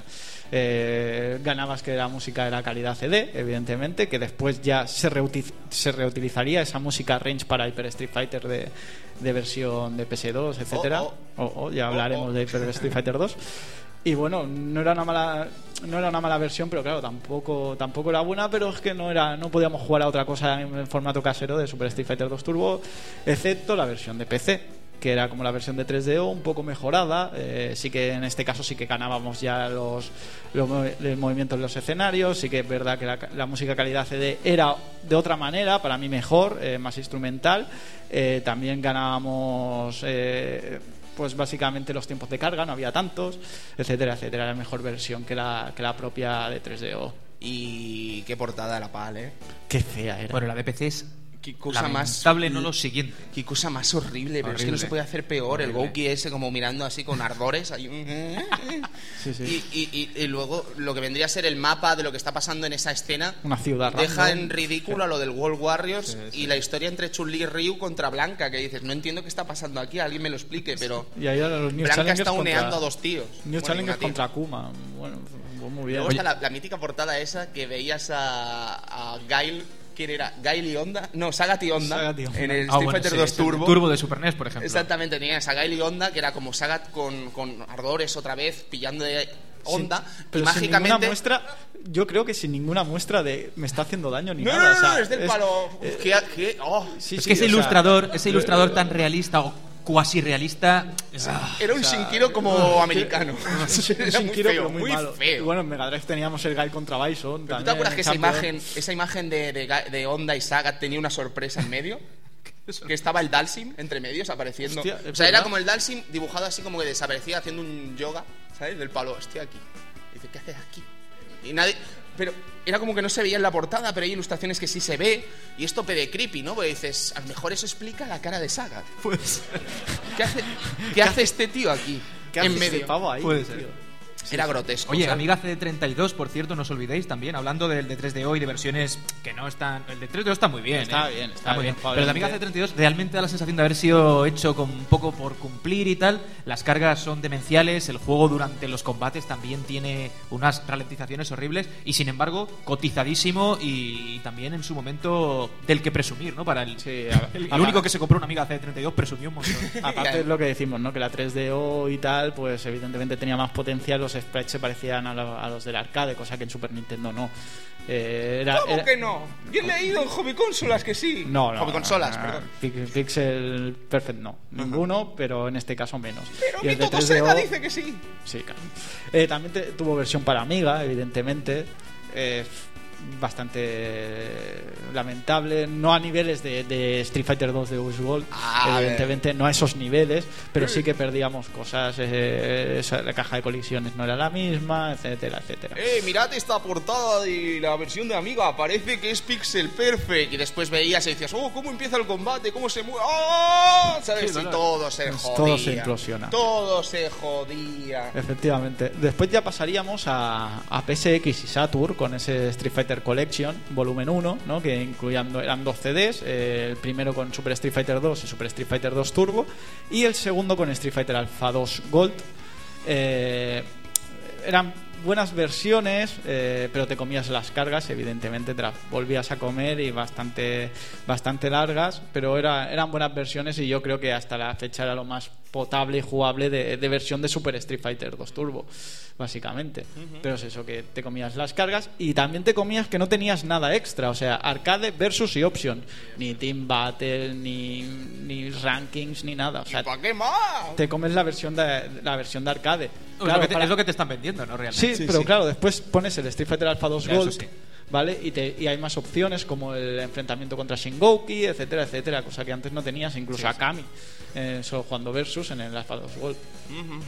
Eh, Es, de hecho, eh, casi que podemos saltar, si os parece bien, a la versión de Drinkas. Efectivamente. Una versión de Drinkas, además, que yo no sabría. Bueno, creo que me voy a atrever a decir que es la primera versión online de la historia de Street Fighter así, 2. es así. ¿Sabes? Con Sí, sí. Drinkas ahí con su modem dándolo todísimo. Qué consola de amor, ¿eh? Sí, Sencillamente y- una- Aquí Chuchu Rocket, tío, y en Japón el Street Fighter. Ya, tío. Sí, sí, sí. O sea, Sí, es que somos, somos unos putos desgraciados, tío. Efectivamente. no- Y aquí digamos que ya es la, una, una versión más, más buena de Super Street Fighter 2 Turbo. Ya no solo por el online, sino por todo lo que conlleva que Hola, soy buena Drinkas. calidad, soy, soy Drinkas y te hago un pixel perfect si quiero. Sí, sí. Y- Da un pixel perfect, vamos, le Efe- parto la cara. ¿eh? Efectivamente, eh, es el juego más. mm, De momento era la mejor versión de, de Super Street Fighter 2 Turbo, no, no cabe duda de ello.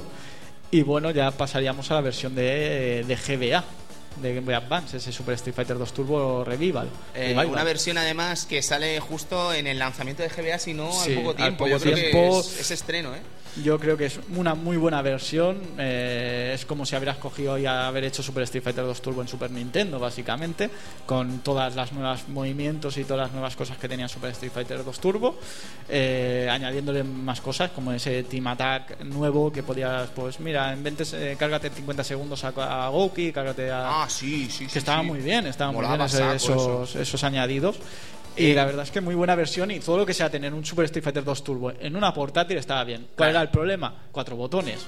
Entonces teníamos que solucionarlo pues eh, configurando los botones para hacer que el flojo y el medio a la vez sea el fuerte. Los que jugamos en COF quizá no, no nos suponen problema porque hacemos el golpe explosión de esa manera, pero sí que es verdad que es un poco incómodo. Era caca, era caca eso, pero... Pero eh, mejor eso que pulsar eh, flojo, fuerte. Y darle al start y patadas, sí, hombre, efectivamente. eso es evidente, pero- lo, lo veo bastante bien. Hay una cosa que nadie recuerda de este revival y es que revolucionó una cosa en lo que vendría a ser la historia de Street Fighter 2 y es que el sprite del fuego que era todo el mundo Ah, sí, para igual todo el todo, mundo sí. era igual en revival Capcom dijo eh, Eh, que lo hemos mejorado. que lo hemos mejorado y ahora se quema el pavo y todo el mundo se aplaudió aplauso americano que es más o menos así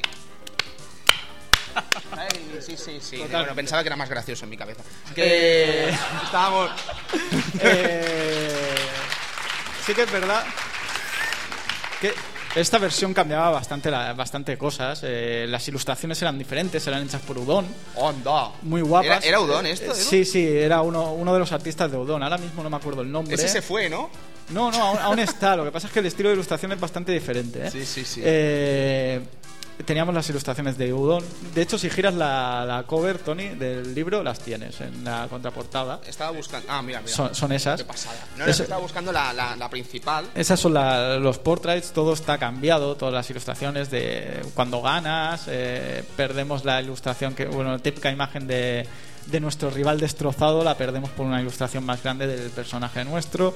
Eh, también cambiaban los escenarios, hay algunos escenarios que, cambiaban, por ejemplo el del Balrog eh, Boxer era el de Street Fighter Alpha 3, el de Chun-Li era del Street Fighter Alpha 2. eh, luchaba en un puente. Sí, eh, Guy luchaba en un- una especie de puente hangar con un avión detrás, muy parecido a quizá un poco con el avión detrás al, al escenario de Charlie del Alpha 2. Eh, tenía un escenario propio que parecía del Street Fighter 3, etcétera, etcétera. Aparte también, evidentemente, las ilustraciones del final cambiaban un poco. Eh, los sprites Bueno, sí que un poco, eran ilustraciones totalmente nuevas, nuevas. y muy- algunas muy guapas. Y maravillosas. La de Ryu eh, entrenando en la cascada, por ejemplo. A cualquier fan de Ryu, como aquí el servidor, le vuelve loco, tío. Qué maravilla. Y ya después pues pasaríamos a la versión de, de PS2, pero no al, al Hyper Street Fighter que hablaremos un poco ahora, sino la versión que vendrían los Capcom Collection, que también eran, eran buenas versiones. Básicamente es lo mismo que pasaba con el de PSX, no os esperéis que tengan modos extra ni nada, simplemente es la versión arcade tal cual. Eh, no sé si con el nivel de dificultad un poco más bajado o más subido, la verdad es que no juega mucho a esa, a esa versión. Y está bast- es bastante completa. Y ahí está la ilustración, que era la, La intro, ¿no? Esa. Básicamente. Dibujado por un niño de tres años. Sí, señor. No, es decir, fabuloso. No, el niño de tres años era el- Además es que tú piensas, Edu, que esto viene en la sequía Street Fighter del palo que triste estoy, aquí no hay nada, de golpe aparece esto, aparece la Game Boy Advance, todo el tema de la revolución, de vamos a tener una Super Nintendo de bolsillo, dices que maravilla, te damos un Final Fight que se te caen las pelotas al Una- suelo, una- el- te damos un el Super Super Street Street Fighter 2 Fighter Turbo, Turbo, que dices Turbo. Dios, y luego Sí, te sí. ponen estas imágenes y dices Dios, que te yo- amo Capcom sí, sí, otra vez, te amo otra vez. Fuera coña, la Game Boy Advance yo creo que tuvo un buen lanzamiento, un buen catálogo de lanzamientos. O sea, Final Fight, Super Street Fighter 2, Castlevania, Circle the Moon, que también es muy bueno, un poco, quizá un poco, un poco olvidado, quizá, pero era, era muy buen, una muy buena parte. Eh, F0, etcétera, etcétera. Tenía un buen lanzamiento. Bueno, rápidamente, has enseñado la ilustración de Ryu y Ken. Es de nuevo el debate de, la- de las portadas occidentales y japonesas. La japonesa es un pedazo de edición que solo por la caja merece la pena tener. Y la nuestra, La de nuevo, nuestra. eh, ponle ahí un cortapega, cuatro fotos de los luchadores y fuera. Bueno, las caras, Sí, es están muy- muy bien hechas. Es muy triste, es muy triste. Como mola, pero después ves la japonesa, la que me flipa es la del Alpha 3 de Game Boy Advance. La portada del Alpha 3 de Game Boy Advance con Akiman ahí a los lápices. Que por cierto, Akiman tiene Tumblr y tiene imágenes exclusivas Sí, y sí, tal. muy guapas, Y ¿eh? hace tetillas incluso. ya. Eh, no, no, es que ilustra cosas eróticas, pero el pavo es el crack. Total, que la del Alpha 3 japonesa con Akiman a los lápices haciéndose trizas con el dibujo con el Ryu haciendo así bueno qué maravilla luego veías la pal y El veías Zangief ahí. De- fondo azul. Lo clásico. Sabemos cómo funciona el tema. Dices, pero ¿por qué, por qué hay un imbécil Que decide que- que eso... en ¿Por qué quieren Ubisoft, creo que era además que eran los distribuidores sí, aquí en Ubisoft. España, porque hay un imbécil en Ubisoft que decide, no, tengo al Zangief, que tiene la Greenhand y me gusta, y te Claro, casca y. Claro, claro, o sea... ¡Qué basura! ¡Qué basura! Sí, y ya como hemos hablado, la versión de PS2 con el Capcom Collection, básicamente, donde podíamos disfrutarlo, o en todo caso, la que hablaremos ahora, que es ese Hyper Street Fighter 2. Lo que hicieron en España también con el Hyper Street Fighter Ot- 2. Otra cagada. Con la bueno, la versión de Play increíble. 2, porque la de Xbox creo que estaba bien. Sí, ¿no? la de Xbox Sí. estaba bien. Vamos a explicar un poco la historia de esto, si os parece bien. Es que con el 15 aniversario de Street Fighter, eh, Capcom decidió, magnánima ella, dijo: Tranquilos chicos, que os vamos a sacar en PlayStation 2 y en Xbox un pack que os vais a cagar. Que Y la era- trabajaba en, en Capcom, entonces. Sí, puede ser, puede ser, puede ser. Un que te vas a cagar. ¿Te imaginas a Joy diciendo te vas a cagar? Total, que estábamos. Sí. Fabuloso porque era eso, ¿no? Una recopilación de Third Strike que por fin lo tenemos en una consola accesible, vamos a decir, porque en Dreamcast era difícil acceder en ese momento y por cierto otra portada horrible en la versión PAL verdad, es verdad. y eh, Super Street Fighter, ay, Super eh, Hyper Street Fighter 2 Turbo, ¿vale? Hyper Street Fighter 2, perdón, que era una especie de, de- de remix extraño que a todos nos pareció lamentable en un principio cuando se anunció, porque dices, Capcom, no solo no has vuelto, sino que has vuelto a hacer lo que no debías hacer, y es a coger el universo Street Fighter 2, unirlo en un mismo juego todo entero. La coctelera. Sí, era del palo, mira, el juego mola porque puedes coger al río del World Warriors y enfrentarlo al río del Super Turbo.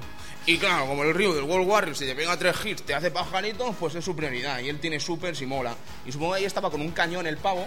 Sí. ¿Sabes? Del palo, joder. Qué amo soy. Joder. Y además, no. dando la razón a toda esa gente que dicen, sí, un nuevo Street Fighter, el Street Fighter 2 Turbo X. No, no, no. Y estoy escupiendo. Perdón, es que se ve toda la luz y es lamentable. Total, es que lo llamó Hyper Street Fighter 2. Y dices, no le llames Hyper, que le vas a dar la razón a estos desgraciados. y lo han hecho. Y no solo lo han hecho, que si han vuelto a hacerlo con el Ultra Street Fighter 4. O sea, dando la razón y alimentando a esa gente que se queja de Street Fighter, pero no juega jamás. Sí. ¿Por qué lo hacen? No sé. ¿Por qué no podemos Bueno, disfrutar eso, del, eso del era, juego? Eso era un debate que no hemos hecho, lo que se podría alargar, no que se considera eh, que se considera un, un upgrade o tal, o que se considera un título nuevo, ¿no? Que es una actualización y que es un título nuevo, porque hay juegos que es una actualización, pero se trata de forma diferente, como si fuera un nuevo título, a una actualización que cambia el juego totalmente, casi tanto o más que ese juego que se considera nuevo y dicen, no, esto es una actualización. Totalmente, Eduardín. Eso ahí, ahí hay un debate. Sí, sí, sí, sí, es un debate muy interesante, pero si te parece bien, podemos continuar con el Sí, tema sí. porque es que daría para un asunto bastante grave y casi que podemos reservarlo para futuros programas, ¿no? Con Hyper Claro. Street Hyper Fighter 2, ¿qué pasó en Europa? En PlayStation 2, Capcom dijo, ¿queréis el Third Strike? Y todos, sí. Y dices, no, vamos a sacar el Hyper Street Fighter 2 solo. Y va a valer 40 pavos. Y dices, muy, Con venga, una vale, portada muy fea. Caeremos, caeremos. Y luego veías la portada que era como el sprite del río del Super Street Fighter 2 y ya está. En blanco. Y era como del palo. Tío, en Japón juraría que me habéis sacado una portada que era esta y era fabulosa. Y con una edición especial Y una- brutal. Y brutal, brutal, que era una caja guapísima con mil Plateada cosas. Además con el Third Strike que tenía portada exclusiva, te volvías loco, ¿no? Pero alguien decidió en Capcom Europa que la portada iba a ser como muy retro, iba a ser el río ahí con los sprites ahí terriblemente mal hechos y eso iba a ser tu portada y si lo querías bien y si no, pues no lo compres porque eres idiota. No pasa nada, el caso es que Sí. lo compramos, lo Sí, jugamos sí. y nos encantó al Sí, final, sí. al final nos encantó. O sea, pero, pero claro, era una modos chapuza. nuevos y encima te ponían ahí como la gran no- con la gran exclusiva que ponía incluye la película de animación. Es verdad.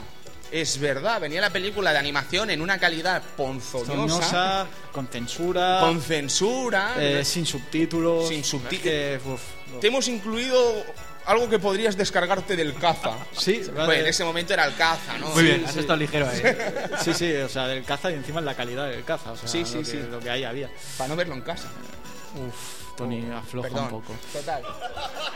Estamos con el Street Fighter, la película que venía incluido y era como el gran feature y fue auténticamente lamentable. Pero por lo demás era un juego pues muy interesante y era un juego sumamente divertido, a pesar de que pueda parecer una cutrada y lo es, pero era muy guay. Sí, muy lo que guay. pasa es que al final, dentro de lo que cabe, se, se considera para jugar a Super Street Fighter 2 Turbo. Sí, claro, pero tienes la juego- opción, Edu, que en el mismo juego puedes jugar al Street Fighter que te apetezca, ¿no? Y es del palo, Edu, vamos a partirnos la cara al World Warriors. Si solo juegas con los del World Warriors, sí. Y con las probabilidades del Es una cosa que creo que sí lo hemos hecho nosotros. Sí. Y luego estaba el Bison del Champion Edition del Claro. Ven, ven, ¡boom! No, no, a ver, eh, el juego es por si no quieres quitar el juego de la consola y quieres repasar un poco los Street Fighters, pues mira, oye, vas haciendo eso y ya está. Eh, también la, la facultad de, bueno, primero que el juego estaba, estaba rotísimo, porque estaba rotísimo, evidentemente un río del Street Fighter 2 normal te hace polvo contra si llevas a uno de Super Street Fighter 2 Turbo y que también salió para CPS2, este juego salió para recreativa. Hombre, en 2004, En pim 2004, pam, pim, hola. pam, vamos a resucitar la CPS2 para esto. Vamos a resucitar la CPS2 y la saga Street Fighter para hacer esto. ¿Qué os parece, chicos? Y todo, Eh, vamos a comprarla. Haced algo, por favor, que no sea el Capcom Fighting Jam. Hostia, Capcom Fighting Jam, otra cosa que. Madre mía. Madre mía, qué delito. Eh, y nada más de momento. Bueno, el HD Remix, Ah. evidentemente, la versión de Xbox 360 y PlayStation 3. Eso De- fue una especie como la Torre de Babel, ¿verdad, Evo? Fue algo muy raro, porque empezaron con unos diseños preliminares que estaban muy bien, ¿Qué hechos, pasó aquí? hechos por La- Udon. La, intención de Capcom era eh, como resucitar Super Street Fighter 2, rehaciendo todos los sprites, eh, contratando a la gente de Udon además para Sí, que sí. animase sprite por, Por sprite, sprite. Cada uno Claro, de los y personajes esto antes de de, la salida, de la salida de Street Fighter 4, con lo tanto el auge, pues mira, eh, lo típico que hacen muchas compañías, ¿no? Eh, vamos a sacar esto y para Como que la Namco. gente se anime y Como Namco, que como saco Namco con los Soul Calibur, Soul Calibur y 4. después te chapa el online, qué listos son. El Soul Eh, Calibur 4 y te salgo el Soul Calibur 1, pero sin online no vaya a ser que la gente vea que el 4 es una mierda Y y, se vaya al online del 1. Que lo que podría va- haber pasado. Sí, sí, que lo que han, han hecho ahora con el Soul Calibur 2 y el otro, que han dicho, pues el otro sale sin online y que la gente juega al 2, que es mejor, básicamente. Es que es mejor. En fin, sí, no, pero es Eh, fabuloso. Pues eso, ¿no? Que salió esta versión con esos eh, sprites hechos por Udon, pero a mitad de la, de la conversión no sé qué pasó, que los sprites bajaron mucho de calidad, lo que es verdad si tú ves el primer sprite del Ryu de Ken tirando un Hadouken y lo haces a- y, y haces el Hadouken en la versión normal y Eso no es. no es, no es. Eso no es. Lo que pasaba es que el equipo de Udon, evidentemente, vamos a ver, son artistas de cómic, no son spriters, no son gente que está dedicada a hacer sprite. Se desdibujaba. O sea, hacían Hadouken y a lo mejor los músculos eran diferentes en un frame que en otro. Claro, pero es que es Y un, eso era un problema problema. De, es un problema de que ellos no saben hacer eso y Es no que pasaba normal. nada. Era un proyecto titánico, se les fue de las manos. Se les fue de las manos y sí que es verdad que al final pues vemos algunas cosas bastante feas, algunas deformaciones en las caras, etcétera, etcétera, y dices, uff, los escenarios a veces también pierden un poco respecto al original, parece muy flashero Sí. el escenario. No sé cómo lo verás tú, Juan, pero creo que los escenarios no les sentaba bien ese estilo. Sí. O sea, lo- tú lo veías en arcade y ve- lo veías bien en su momento, pero cuando lo hicieron en HD no les sentaba bien. Y encima las caras que pusieron y eso creo que no fueron las más La acertadas. descripción de tipo Flash es, es acertada. Sí. Yo creo que deberían haber contratado a alguien que eh, hiciese un escenario a la altura de- del proyecto, algo más artístico, aunque se notase que es un dibujo realmente. ¿Sabes lo que te digo? Que es más a mano, pero hubiese quedado más integrado. Hmm. Sí, lo que pasa es que también, viéndolo tan. O sea, ahora tan dibujado y tal, de en HD y tal, la falta de animación se nota. Sí, o falta sea, un se nota que es un juego de, de- de hace muchos años y en pixels quizás no lo ves tanto. Es que es exactamente igual, el- los mismos cuadros por los personaje. cua- cuadros, los mismos, la misma hitbox por personaje. Por lo tanto, notas que en HD dices, uff, canta está, mal animado. Se echa claro, menos ahí lo ves en, en pixel y te da igual, porque no lo notas tanto. Pero las caras, por ejemplo, si estás acostumbrado a ver un juego ahora en HD, un Black Blue, lo que sea, eh, no hablan, no, no sé, se ve muy raro. Eh, no está mal, te da incluso te da la opción de poner los, los sprites en, en ca- en los sprites viejos. Mala idea. Mala idea, Mala porque idea. se ve mal, Porque evidentemente. es que solo te ponen los sprites viejos, sin filtro además, Sí, sí. y Con los- con el escenario en HD. Y dices, Dios. todo el mundo sabe si metes un personaje o que sea en baja calidad, en low res, a un escenario en, en alta, en res, se va a pixelar, se va a ver pixelado. Pues imagínate ya el doble pixelado por el HD y el no, no filtro. Locura. Locura. Y encima la podíamos, teníamos la banda, la banda sonora hecha por OC Remix, por el grupo, por la página web de OC Remix. No está mal, ¿no? No La- está mal, pero sí que claro, que como son varios artistas, cada uno lo interpreta de una manera diferente. Y sí que está, hay algunas piezas que están muy bien, la de Ken es más cañera, Mm. la de DJ es como una mezcla entre la suya y el reggaetón, ¿sabes? Eh, Eh. Eh, es Mal. verdad, es verdad, mal, mal, mal. El tumcatum, ¿sabes? Pero, ¿sabes? A ver, pero es que es Capcom en su puro estilo Sí, de palo. Yo, yo no voy a hacer banda sonora nueva. ¿Yo? Yo no. ¿Yo? Vosotros. que so- Bastante habéis hecho ya. que, que sois fans y, y la gente se lo podrá descargar gratis. No, si encima querréis que haga la banda sonora. Pues habría estado bien. O al Oye, menos- intro, a- ¿qué pasa? ¿No tiene? Uy, la intro. la ¿Qué intro. Es verdad, porque encima es, cu- curioso, es curioso porque si entras en, en el canal de, de YouTube de Udon, está la, la intro de Super Street Fighter en HD. Ah. Está la intro ahí. ¿Por qué no la has puesto en el juego? ¿Qué ha pasado? no lo sé. ¿Qué ha pasado? ¿Os O sea, ¿la has acordáis? hecho después? ¿o Sí, sí. ¿Cómo va? ¿Os acordáis además de lo que fue la promoción de este título? ¿Sabes? Que fue muy guay porque creo que fue en exclusiva, esto me estoy mojando, ¿eh? Pero creo que fue en exclusiva para Game Trailers y lo que hicieron Ah, fue sí. Coger una especie, contar una historia en tres trailers, ¿vale? Una historia que era el campeonato de Street Fighter, evidentemente, y veíamos a Ryu avanzar por las distintas brackets hasta llegar a la final. Bueno, a Ryu y a otros personajes avanzar por los distintos brackets hasta llegar a la final. La decisión maestra de Capcom fue incluir el tema de You Are the Best Around, la de Eh, Karate Kid, ¿sabes? sí. Y era como del palo, guau, era, saco. era épico. ¿eh? Era épico a muerte. Y además estamos hablando de un momento muy, muy triste para los fanáticos de Street Fighter. Porque, Sí, porque estaba no- al punto de salir Street Fighter 4. No hacía más que cosechar malas críticas por parte de los usuarios que no lo habían jugado todavía y que estaban deseando que se pegase la hostia a Capcom porque sí. Y encima teníamos esto que parecía que no iba a ser tan bueno como lo Como fue en al principio. principio, sí, evidentemente. ¿Sabes? Entonces esto era un momento como muy triste, ¿no? Y encontrarte que Capcom quería mimar algo así con un tráiler tan espectacular fue genial. No, la- a ver, la verdad es que sí que es verdad que gráficamente el juego pues no era como debería ser y que pues hay cosas que cantan mucho, ¿no? Esos efectos al tirar un Hadouken con transparencias raras y tal. Pero el juego jugablemente es muy bueno. No le desmerece para nada no a los anteriores. Efectivamente. O o sea, sea, se juega tal cual. lo- no- sí que es eso, es feo, pero gráficamente, gráficamente y tal, pero jugablemente está muy bien. Dificultad un poco más baja también, ¿no? Sí, bastante, más. más. baja. Pero bueno, a la hora de, de hacer torneos, mucha gente hace ya del, del HD Remix también, o sea que tampoco. Bueno, le no sirvió a Capcom para alargar un poco la estela de este título, ¿no? Incluso llegó a estar en los Evos durante unos pocos años. Efectivamente, estaba en Evos y tal. Yo creo que, claro, dentro de lo que cabe, Y de tanto. hecho, ahora con el, programa, el campeonato del 20 aniversario ha estado presente Ah, este Super efectivamente, Turbo. Super Turbo y Street Fighter 3 Third Strike, que son los más, a la hora de hacer torneos, son los más jugados. Lástima de Street Fighter Alpha 3, que para mí es de mis favoritos, pero bueno, se queda un poco Ya rezagado. llegará Edu. Yo estoy convencido que Alpha 3 le va a tocar en algún momento. Le tendría que tocar, porque yo creo que siempre, claro, si te quedas, te quedas con los tres grandes, ¿no? Con Super Street Fighter 2 Turbo, con Street Fighter Alpha 3, que es el más completo de los alfas, y, y Street Fighter 3 Strike, o, y ahora el, el Ultra Street Fighter 4. Ujú. Y Yo la- creo que le va a tocar, le va a tocar. Le tiene que tocar. En fin. En fin, eh, adaptaciones animadas. eh, Vale, de- vamos de a- Street Fighter 2 Turbo. Fantástico.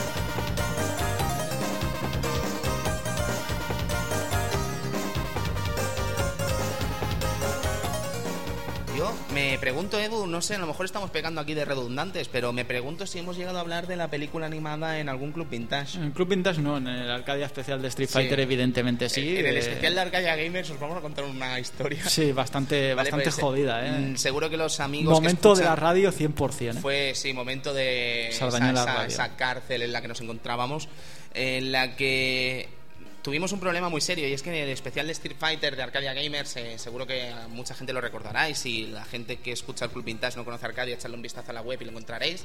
Eh, hablamos de toda la franquicia, de muchas eh, cosas de, relacionadas con Street Fighter durante seis horas, si no me Sí, equivoco. seis ¿no? Es un programa... Poco. fue un tema, fue un programa que nos hizo mucha ilusión hacer, ¿no? Porque era como que teníamos la libertad de hablar de lo que nos diera la gana durante el tiempo que nos diera la gana y con los temas que nos diera la gana, ¿no? Y fue muy, muy, muy divertido. Y en el caso es que estábamos grabando la versión de este programa y estábamos hablando de las versiones animadas, las versiones de cómic y tal, relacionadas con Street Fighter y Super Street Fighter. Y quedó una, una parte tan emotiva, tan bonita. Recuerdo que, que- que fue muy emocionante porque hablé incluso de mi abuelo, que fue el que me regaló la película, y fue muy bonito. Sé que quedó muy bonita esa parte. Cuando por fin tenemos dos horas casi, hora y media hablando de las películas, de la película de Van Damme, de lo que vendrían a ser las animaciones, las eh, adaptaciones al manga, le vamos a dar al stop y el ordenador dice, hasta luego, imbéciles. Y se apaga. se apaga. Y no se recupera. Porque en Salvañola Radio no habían sistemas de recuperación precisamente que digamos Efectivamente, o sea- un Windows 2000 en el año 2006 pues parecía un poco obsoleto pero si os digo que ese Windows 2000 sigue ahí en 2013 en fin En fin. no no queremos hablar se- de tiempos se- pasados porque qué felices somos Tuvimos que regrabar esa parte de, alguna manera, no quedó tan, y no quedó tan bien como porque ya éramos, ya estábamos cansados, eran las 2 de la mañana, eran las 3 de la mañana eran las 3 de la tío. mañana, era ¿Te- muy tarde, era ¿Te acuerdas cuando grabábamos a la hora que nos daba la gana, Chache? ¿Te acuerdas? En fin, es que no las 3 queremos de la mañana imaginaos, ¿sabes? Haber perdido esa parte de, de programa, no un poco era un poco frustrante. En fin, fue muy frustrante y luego eso se volvió a grabar y quedó mucho peor de lo que quedó en un momento. Estábamos muy tristes, estábamos muy, Muy, triste y cansados. y cansadísimos, Ah, claro. cansados. Pero bueno, en todo caso, hablamos Bueno. al final de ello y vamos a repasar, repasarlo Sí. de forma breve, si os parece bien. La película de animación de Street Fighter 2, el estudio Edu era. Madhouse, Madhouse, ni más ni menos, eh, que es uno de los más prestigiosos, o podríamos decir de los, sin duda, de Sí, los más bueno, prestigiosos tiene, en Japón. tiene, tiene buena, buena parte de, de adaptaciones, Hajime no Ippo, ahora Hunter x Hunter. eh, Empieza Dark Hajime no Hippo, ¿no? Ya hoy. Eh, ¿Esta semana? Mañana, ¿no? Domingo, domingo, sí, sí, domingo. ¿Por qué no cuenten conmigo? Vale. Total. Eh, total, pues teníamos esta, esta adaptación que evidentemente hablaba de Super Street Fighter 2, porque salían los Neo Challenger, incluso salía Akuma escondido ¡Oh, es en una verdad! escena, por lo tanto podríamos decir que es Super Turbo, pero Sí, sí. como no Salía sal- Akuma en algunos eh, frames de la película absolutamente random del palo. Estoy aquí sentado en India. ¿Y qué pasa? Ahora- ¿Y qué pasa? Vale. Pero luego se regalaron mucho más en Street Fighter 2V, que también podríamos Sí. hablar Bueno, después. sí, sí, porque también re- representa Super Street Fighter 2. pero correcto. bueno, eh, vamos a hablar un poco de la peli. Bueno, el argumento era muy básico, ¿no? Bison que quiere conseguir los Street Fighters para no sé qué motivo. Porque la verdad es que no te lo dejan claro. O sea, si quieres gobernar el mundo no lo vas a hacer con 12, pe- con 12 luchadores. Plantátelo. O sea, ahora, hola, soy Bison Barra Vega y quiero a luchadores de la calle para gobernar el mundo. Sí, sí, sí. O sea, y si no tengo a Ryu, cojo a Ken. Dice, vale. Y si no tengo a Ryu, cojo a Ken, ¿sabes? Es como, es uno, es uno de Va- esos. Es vale. uno de esos el cabrón. Sí, sí, era, era ese del Street Fighter 2, que como no se podían coger los mismos personajes, pues decía, oh, pues si tú te pillas Ryu, yo me pillo Ken. Pues ese era Bison. Eh, Oye, Bisonte, o como te llames. sí, eh, bueno, la traducción de la peli. Que, eh, es- está bien, ¿eh? El doblaje castellano a mí me gusta está muy mucho. bien, ¿eh? Eh, Bueno, pues teníamos ese Bison que quería gobernar el mundo a base de estos Street Fighters. Estos muertos de hambre. Y bueno, como era una organización criminal, evidentemente la Interpol, fuerzas aéreas estaban en contra de ellos, hacen una especie de unión. eh, La Interpol y la Armada, que dicen... la, la Interpol y la Bueno, Armada. ¿Qué, qué dices? ¿Qué unión? Va- vaya- ¿Qué va- unión? vaya- Que se ha unido una tía vestida de forma exótica Exótica con y un- tío que, que es de la la Armada calle. pero no lleva nave. Efectivamente. Como... Y que va por la calle con traje de militar todo el rato. O sea, Sí, sí, yo creo que. muy es- buena patada, yo, buena patada. sí, yo creo que el, el único que cambia de ropa es Ken. No Sí, sé por qué. sí, sí, sí. Pero bueno. Eh, básicamente ya tiene lavado el cerebro a, uno, a, a varios. En este caso, bueno, a varios. A Kami. Porque Ba- Balrog entra porque sí. Bison eh, entra porque sí. Sagat también. Los motivos ocultos de que Vega vaya semidesnudo por la nave industrial de Shadow nadie lo explica tampoco y no No, parece y- interesar a nadie. ¿Y, y por qué se tiran 10 minutos andando hacia un sitio? ¿Os acordáis de esa escena? O sea, ¿por qué, ¿por qué 10 minutos? O sea, oh Dios, es, es Bison, me aparto. Así que no, no, no sacas nada en conclusión de No, esa no escena. sacas nada claro O de sea, esa ¿qué, escena. qué ¿no? quieres sacar? ¿Que, que, que Bison es muy carismático. Que tiene, Vega- o que no tiene sé. una gran nave industrial. Sí, también. Eh, Escondida en un monumento ahí en las montañas. Bueno, pues muy bien. Eh, mientras Eh, tanto, y, el, y claro. el científico ese, con la típica voz de científico malo de anime en España. Sí, sí. Sí, eh, el Ryu. eh, bueno, total. Tenemos las pruebas, señor. Total, que para, para, ese, para ese caso eh, tenemos ese científico ¿no? que crea robots cibernéticos, como se le llaman ahí, no sé por qué. Eh, y bueno, estos espían a varios Street Fighters para ver su potencial. Y casualmente uno de ellos, porque sí, estaba en Tailandia. ¿Qué sería más barato, Edu? ¿Sacar un satélite que espiara a nivel mundial o sacar 800 cyborgs que vayan por el mundo revisando solo exclusivamente para ver el nivel de...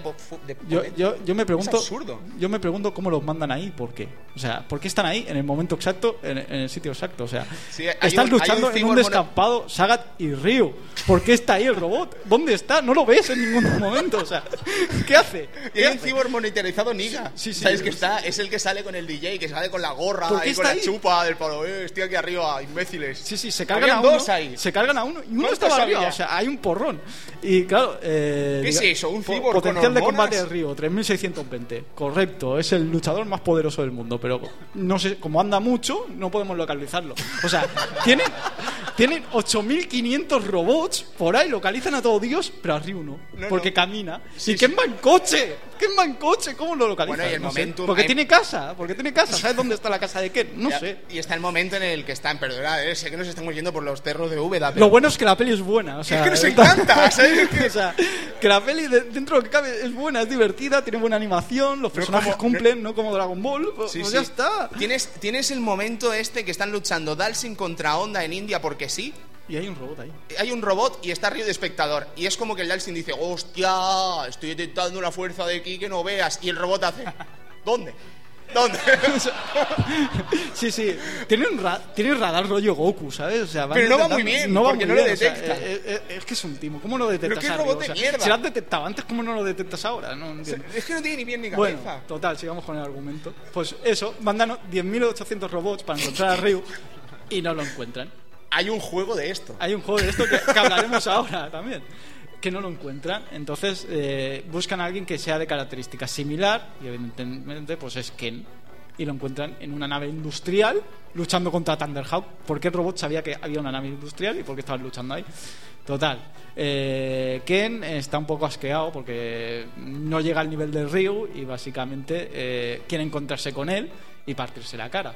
Pero no, no. Ryu anda mucho, no tiene dinero, está forrado en la peli, pero no tiene dinero porque gana apuestas ilegales. Sí, sí. Eh, Al pavo es el Corea del Feilón, no quiere otra, ¿eh? No, no, Le hunde la cara y un la cara. cabezazo. Por cierto, combate contra Feilón brutal, o sea, una Brutal. animación increíble. El Eh, momento, pero, uy, perdona, el momento Feilón Ryu que están caminando los dos, sí, porque yo soy Ryu y soy el más que el que más no, camina no, no, aquí. no. Sí, pero Ryu no habla, o sea, es, Sí, es sí, un solo el monólogo. Feilón tiene una conversación consigo mismo y Ryu al lado, sí, porque bla bla bla bla bla bla y hay un puente y un cruce.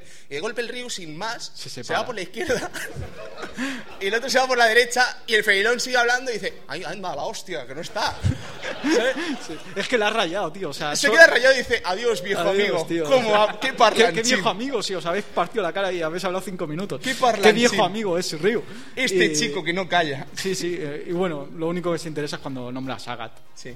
Vale, básicamente Sagat y la Que tampoco se interesa mucho. No, dice, bueno, Sagat se ha ido a Shadowlow. Así Sagat. que Sagat está en Shadowlow. Diciendo, me la pone como, gorda. como diciendo, Sha- Shadowlow, ¿qué es? ¿no? O sea, eh, total, si lo único que hace es andar y ganar dinero. Es que, Bien, pues, pues, básicamente, básicamente, el Zenith. eh, el cenit de la cuestión es que encuentran a Ken, lo transforman en. le lavan el cerebro, lo transforman en algo que SNK lo llamaría Violent Ken después. No. Que es Ken con poderes psíquicos, aunque no se ve. Simplemente es un Ken más poderoso, eh, un Ken que no tiene sentimientos y que va a luch- se va a cargar a Ryu, básicamente. Me encantan Eh, esas máquinas de lavado de cerebro que solo consisten en poner imágenes random. Es Sí. que se ve al Ryu y de golpe se ve al Bison así. Sí, básicamente. Eh, combate en el cual Ryu no hace nada, solo intenta recuperar a Ken, eh, recibe una paliza, al final lo recuperan y ya el, final, el combate final Bison contra Ken y Ryu, bastante épico.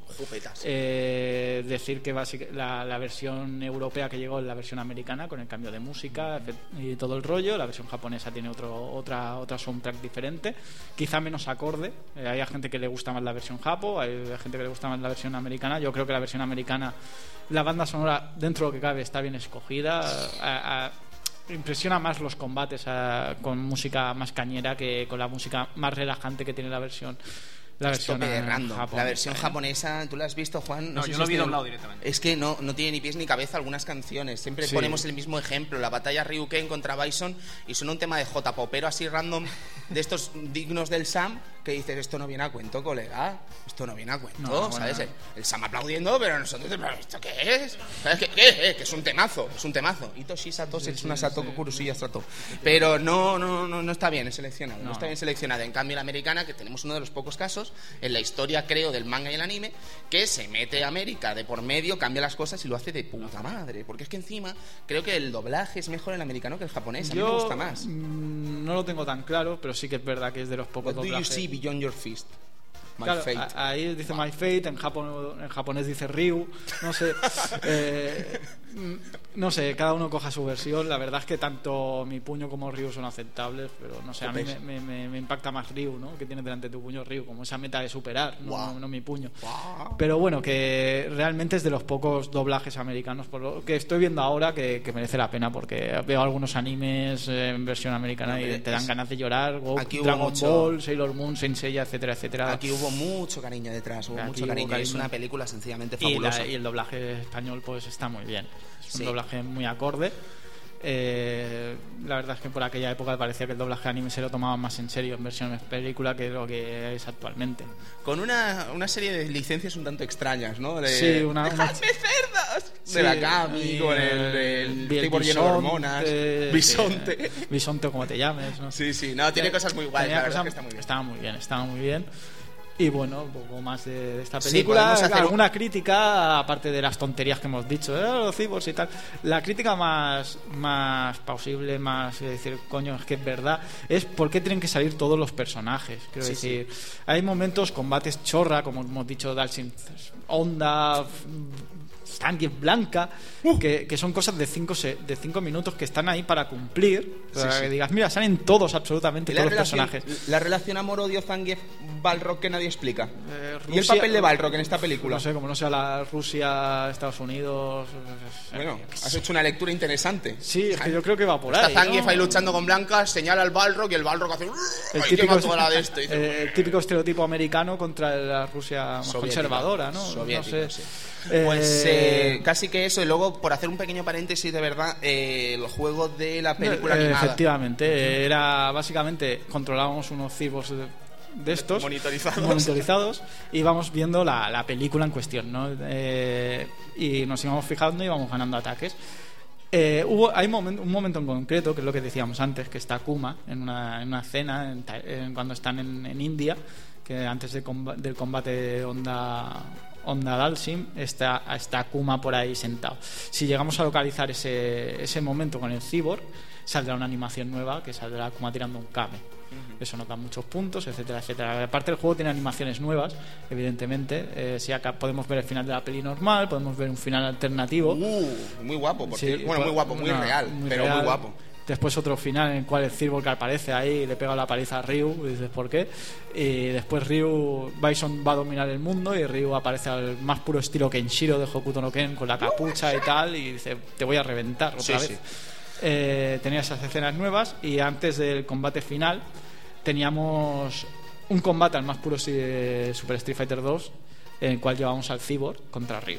Eh, el Cyborg tenía las propiedades básicas de Ryu y Ken, pero bueno, teníamos un, un sprite nuevo que es, que es este Cyborg luchando. Era, Sí. era curioso, aparte de una galería de bocetos, etcétera, etcétera. Eh, exacto. Y bien, y con esto podemos acabar sobre Street Fighter 2. Eh, si te parece bien, Edu, entramos eh, de forma breve a hablar de Street Fighter 2 V, que fue la Sí, serie de la animación. serie de animación también por Madhouse. Sí, y bueno, es una Eh, historia totalmente alternativa a lo que vendría a ser el universo Street Fighter 2, pero yo considero que es muy interesante. Es muy interesante, lo que pasa es que sí que ahí notas un poco bajón, subidón, bajón, Sí, subidón sí, sí. Eh, en la historia, básicamente. Eh, Sí. A partir de cuando luchan contra Vega en la jaula, a partir de ahí ya hablan de Shadow y de Shadow Blow y tal. Eh, antes te lo meten de una manera muy extraña, como un- una banda afilada, Shadow, no Sí. sé.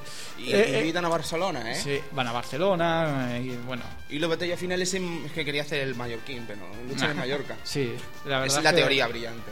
La verdad es que está bien, sí que es verdad que decae un poco en animación según qué, qué momentos. Es una serie que estaba para cumplir en una época que casi todas las series, eh, casi todos los juegos punteros del momento tenían serie de animación. Sí, es una, es una Fighter, historia de etcétera, aventuras, etcétera. es un viaje entre Ryu Sí. y por el mundo y ya os digo, no esperéis ver una serie de Street Fighter 2 porque lo único que tiene de Street Fighter 2 son los personajes, De luego hecho, todo lo demás... de hecho, Ryu casi ni se parece. No, no, no se Y parece encima lo nada. hacen el típico estereotipo de, de personaje de anime, ¿no? Hola, Hola, soy fuerte soy, y soy- soy fuerte, como mucho y soy medio tonto. bueno, medio tonto no, inocente. Sí, vamos, Llama- llama- inocente. vamos a llamarlo inocente. Qué polite, ¿eh? Sí, bueno, a Goku lo llaman tonto y es inocente en realidad. Sí, sí. O sea, pero o claro, sea, eres inocente cuando tienes 8 años, cuando tienes 40 y eres imbécil, tío. Ya, pero e- es inocente Goku hasta que te lo coge la película y te lo hace tonto. Uf, hablemos de es ello. cuando ya no vamos a hablar más de ello. Sí, Eh, y eh, después bueno- está la película de Van Damme. La película de Van Damme es que tampoco podemos perder mucho tiempo. eh, Juan, Lo mejor de la película de Van Damme, ojo, es el juego.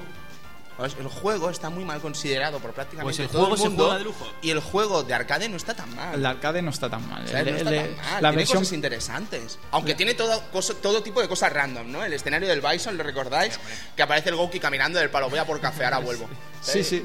El juego era muy random. eh, la versión arcade está, tenía cosas guapas. La versión de Saturn y Play cojeaba bastante. sí. Eh, teníamos cosas interesantes como el Saguada. Saguada, Saguada, el mítico Saguada, personaje Saguada. inventado en la peli que aparece 5 segundos y le dan importancia al final de la peli, cuando salen todos haciendo la pose final. Sale está él, Saguada? Está Saguada, dice, ¿qué intenta? ¿Suplir a Feilong? No, lo vas a Debe suplir. ser Feilong, es la teoría maestra. Sí, pero ya tenemos a Thunderhawk en la mi- eh, militar. ¿Qué quieres, La más? aparición de Thunderhawk espectacular de ¿por qué llevas eso? "Uy, me da suerte. vale, gracias, Ahí- Tato. Seguimos. Ahí es cuando descubres que es Thunderhawk. Puedes ver la película tres veces sin no reconocerlo. Y ni un puto español en la coalición del ejército esa. No, ni uno. Ni Vega. Yo, Vega. yo creo que ni Vega es español. Sí, sí, sí, pero terrible. bueno, es Bueno, una peli terrible, pero estuvo ahí. Sí, te ríes, te echas unas risas. No como Chun-Li, que Chun-Li el problema que tiene, la leyenda de Chun-Li es que es una película que va de seria por la vida, ¿sabes? Eso es lo puto peor. Porque esta al menos es como, es- soy consciente, soy una mierda. No pasa nada, echaros unas risas conmigo. No sé si lo pretendieron, pero al final lo logras, porque si lo ves de una forma cómica te ríes. Pero lo que fue la película de Chun-Li, que querían un Oscar, ¿sabes? ¿Qué, qué, qué, qué- qué- hacían? ¿Sabes? El momento lesbiana, el momento en la discoteca es del palo, tío. Qué denigrante es todo. ¿Qué le pasa a esta ¿Cómo película? denigran a Chun-Li en Sí, esa sí, peli? sí, bueno, sí. denigran a todos los personajes. Os voy a hacer un básicamente. spoiler, ¿vale? Y con esto acabamos, si os parece bien. En la película de Chun-Li, tú sabes que la patada se llama el Spinning Beer Kick, Sí. ¿vale? El director tuvo que pensar, hombre, la patada giratoria del pájaro, qué puta gilipollez, ¿no? Vamos a darle un sentido. Y el sentido que le dan es que Chun-Li lleva una- un collar por un pájaro que gira, ¿vale? Entonces tú le haces así y gira. Y dice, vale. Al final, en medio de la película, en la escena de la discoteca estróspida, que encima viste de azul tope random, eh, el pájaro comienza a dar vueltas y ella hace una patada random que da vueltas y dices, ¿por qué teníais que justificar algo así? ¿Sabes? Que es de lo más absurdo, ¿sabes? ¿Qué collar más feo y qué personaje? En fin, una ponzoña absoluta que no recomiendo para nada porque es que la otra, la de Bandante, puedes echar unas risas al menos, ¿sabes? El Raúl Julia, que en paz descanse. Eh, joder, qué lástima, pero tiene cositas, tiene cositas que te ríes, pero lo que vendría a ser Street Fighter Chun-Li, no, eso es una vergüenza. Así que, Edu, pues casi que podemos ir concluyendo si no nos dejamos nada. Efectivamente. ¿Algunas ¿no? conclusiones, Edu, sobre lo que fue Super Street Fighter 2 Turbo y lo que fue el universo Street Fighter 2? Sí, eh, Super Street Fighter 2 Turbo yo creo que es el, el mejor Street Fighter 2, no el mejor Street Fighter en general, sino el mejor, est- la mejor versión de Street Fighter 2. Eh, lástima que la tuvimos que disfrutar tan tarde, si no teníamos un PC o una 3DO, pues la disfrutamos muy tarde. eh, pero por lo general me quedo con esta versión, a ver, muy, muy buena, ju- jugable a nivel de hoy. Hoy podemos poner Super Street Fighter 2 y quedarnos tan anchos. Se pueden poner cualquier Street Fighter 2 y quedarnos Anchísimo. anchísimos y disfrutar del juego. Pero en este caso con Super Street Fighter 2 Turbo lo, disfrutaré, lo disfrutamos mucho, la barra de Super da muchas, muchas variedades y cuando tú juegas a un juego, una actualización o un título nuevo y juegas a la versión anterior y dices, ¿qué ha pasado aquí? Es que algo han hecho bien. Y en este caso, si juegas a Super Street Fighter 2 Turbo y después vuelves a jugar a Super Street Fighter 2, notas que falta algo y por lo tanto, eh, yo creo, mi conclusión es que la mejor versión de Street Fighter 2 es esta y que lástima que la llegamos a disfrutar tan tarde.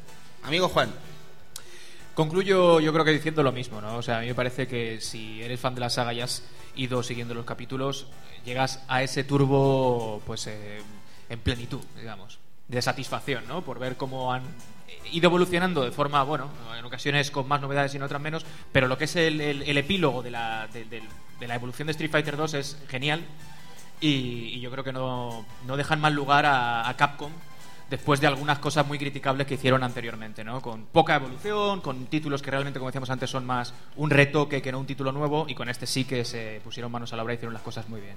Y bueno, yo es que no puedo añadir mucho más que mis compañeros, así que decir que para mí es un juego que hasta cierto punto incluso llegó a cambiar la concepción del juego de lucha, un juego que añadió muchas cosas a lo largo de su historia que probablemente sea una de las cosas más importantes que han pasado en este medio, así en esta industria, perdonad.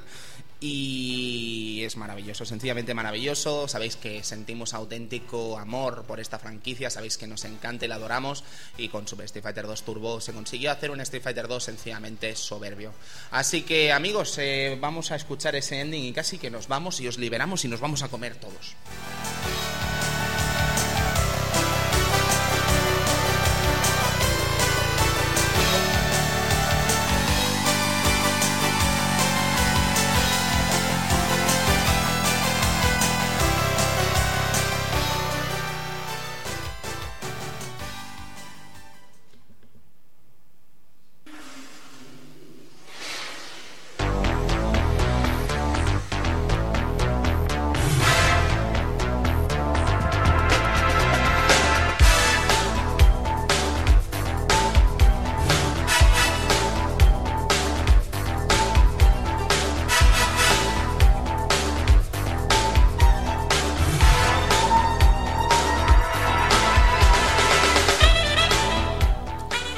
Amigos, eh, nos vamos eh, con este programa de hoy. Decir que además eh, la, la elección de este Super Street Fighter 2 ha venido gracias a los amigos del Chehua que nos eh, pidieron que hiciéramos este programa y bueno, les hemos querido complacer porque nos han invitado y que menos ¿no? que tener el detallito. Sí, Así que ha sido un auténtico placer hacerlo porque además ya sabéis que nos encanta. Decir que el próximo Club Vintage no sabemos cuándo va a ser, pero como muy tarde va a ser en el Salón del Manga. Sí, seguramente a lo mejor hay alguno, alguno que otro más, ¿no? No lo Eh, sé. Bueno, el me Salón del refiero al Salón del Manga. Sí, en el O sea, Salón del Manga no será no será un un programa. programa, serán más. Eh, no será un solo programa, serán más. Pero como muy tarde el Salón del Manga. Y queremos recordaros que en el eh, mes de diciembre, el fin de semana del 21 y 22 o 20-21, me vais a disculpar que no tengo el calendario aquí, estaremos en Málaga. Estaremos un programa, haciendo un programa en directo desde el Games Week en Málaga. Estamos intentando ver a ver si podríamos ir al Madrid Games Week, pero no podemos confirmar nada todavía. Desgraciadamente, como bien sabréis, eh, hay un evento en Barcelona llamado Retro Barcelona que nos duele en el alma no ir, nos duele en el alma, pero es que es la misma semana que el Madrid Games Week en Madrid y evidentemente tenemos motivos profesionales que nos llevan, o al menos tengo motivos profesionales que nos llevan a ir al Madrid Games Week y no vamos a poder estar en el Retro Barcelona, pero no os llegáis ni a imaginar lo que me duele y lo que nos duele, Edu, Sí, básicamente. no ir al evento retro de nuestra ciudad. Nos mata por dentro, pero es que no podemos ir, lo sentimos muchísimo y vamos a apoyar en todo lo que podamos a Retro Barcelona, esperando que el próximo año podamos ir. Pero este año me temo, amigos, que el Club Vintage, de momento, y va a ser muy difícil que estemos, no va a estar. Una auténtica una pena. lástima por nuestra parte, quiero decir que nos encantaría estar. Pero bueno, toda la ayuda y toda la eh, que necesiten los amigos de, Retro Barcelona, no duden en pedirla porque estaremos encantados de colaborar con ellos y que salga un evento realmente estupendo. Así que eso, amigos, eh, Juan, eh, ha sido un auténtico placer compartir micro con usted otra vez y además en persona, que siempre es más bonito. Y espero que te hayas, eh, lo hayas pasado bien en este programa de hoy. Sí, señor. Eh, programa como siempre lo hacéis ameno, entretenido, con cantidad ingente de detalles y de curiosidades, que está fenomenal aprender de vosotros. Y un placer haberos acompañado, haber hecho Y como decía al principio, si me alegraba de las notas esas elegantes del, de- del final, no puedo decir nada. Este Snatcher ahí a tope. es- De verdad, haber llegado hasta aquí es un orgullo y muchísimas gracias a los dos, al equipo entero, aunque hay una representación sobre la mesa. Muchísimas gracias. Amigo Edu, nos vemos eh, prontito, espero. Eh, Sí, sí, como muy tarde ya lo hemos dicho, el Salón, de, el salón del Manga, nos veremos allí eh, haciendo esos programitas. Y nada, encantado de estar aquí en, en este gran evento y sobre todo hablar de este Super Street Fighter 2 Turbo que es, que es, es genial. Es- Yo me vais a permitir que me sincere y os voy a decir una cosa ya como Tony Piedrabuena, que es que no sabéis cuánto echo de menos este Club Vintage. ¿Sabes? No os preocupéis porque no va a desaparecer. ¿Sabes? Porque es que os juro que nos da la vida. ¿Sabes? Y os juro que no va a desaparecer este Club Vintage. Va a durar un poquito más seguro, va a durar bastante. Os recuerdo que hablábamos que iban a ser dos temporadas. acuerdo- sí, sí, hablábamos de que no iba a durar tanto, que dos Van tres, temporadas. eh, van, tres. y bueno, esta temporada que como ya sabéis, pues eh, yo me he tenido que marchar a vivir a Zaragoza y evidentemente la regularidad no va a ser la misma. Pero ¿qué queréis que os diga? Si os voy a, os voy a ser muy sincero. Opino que mejor siete u ocho club vintage cada temporada que ninguno.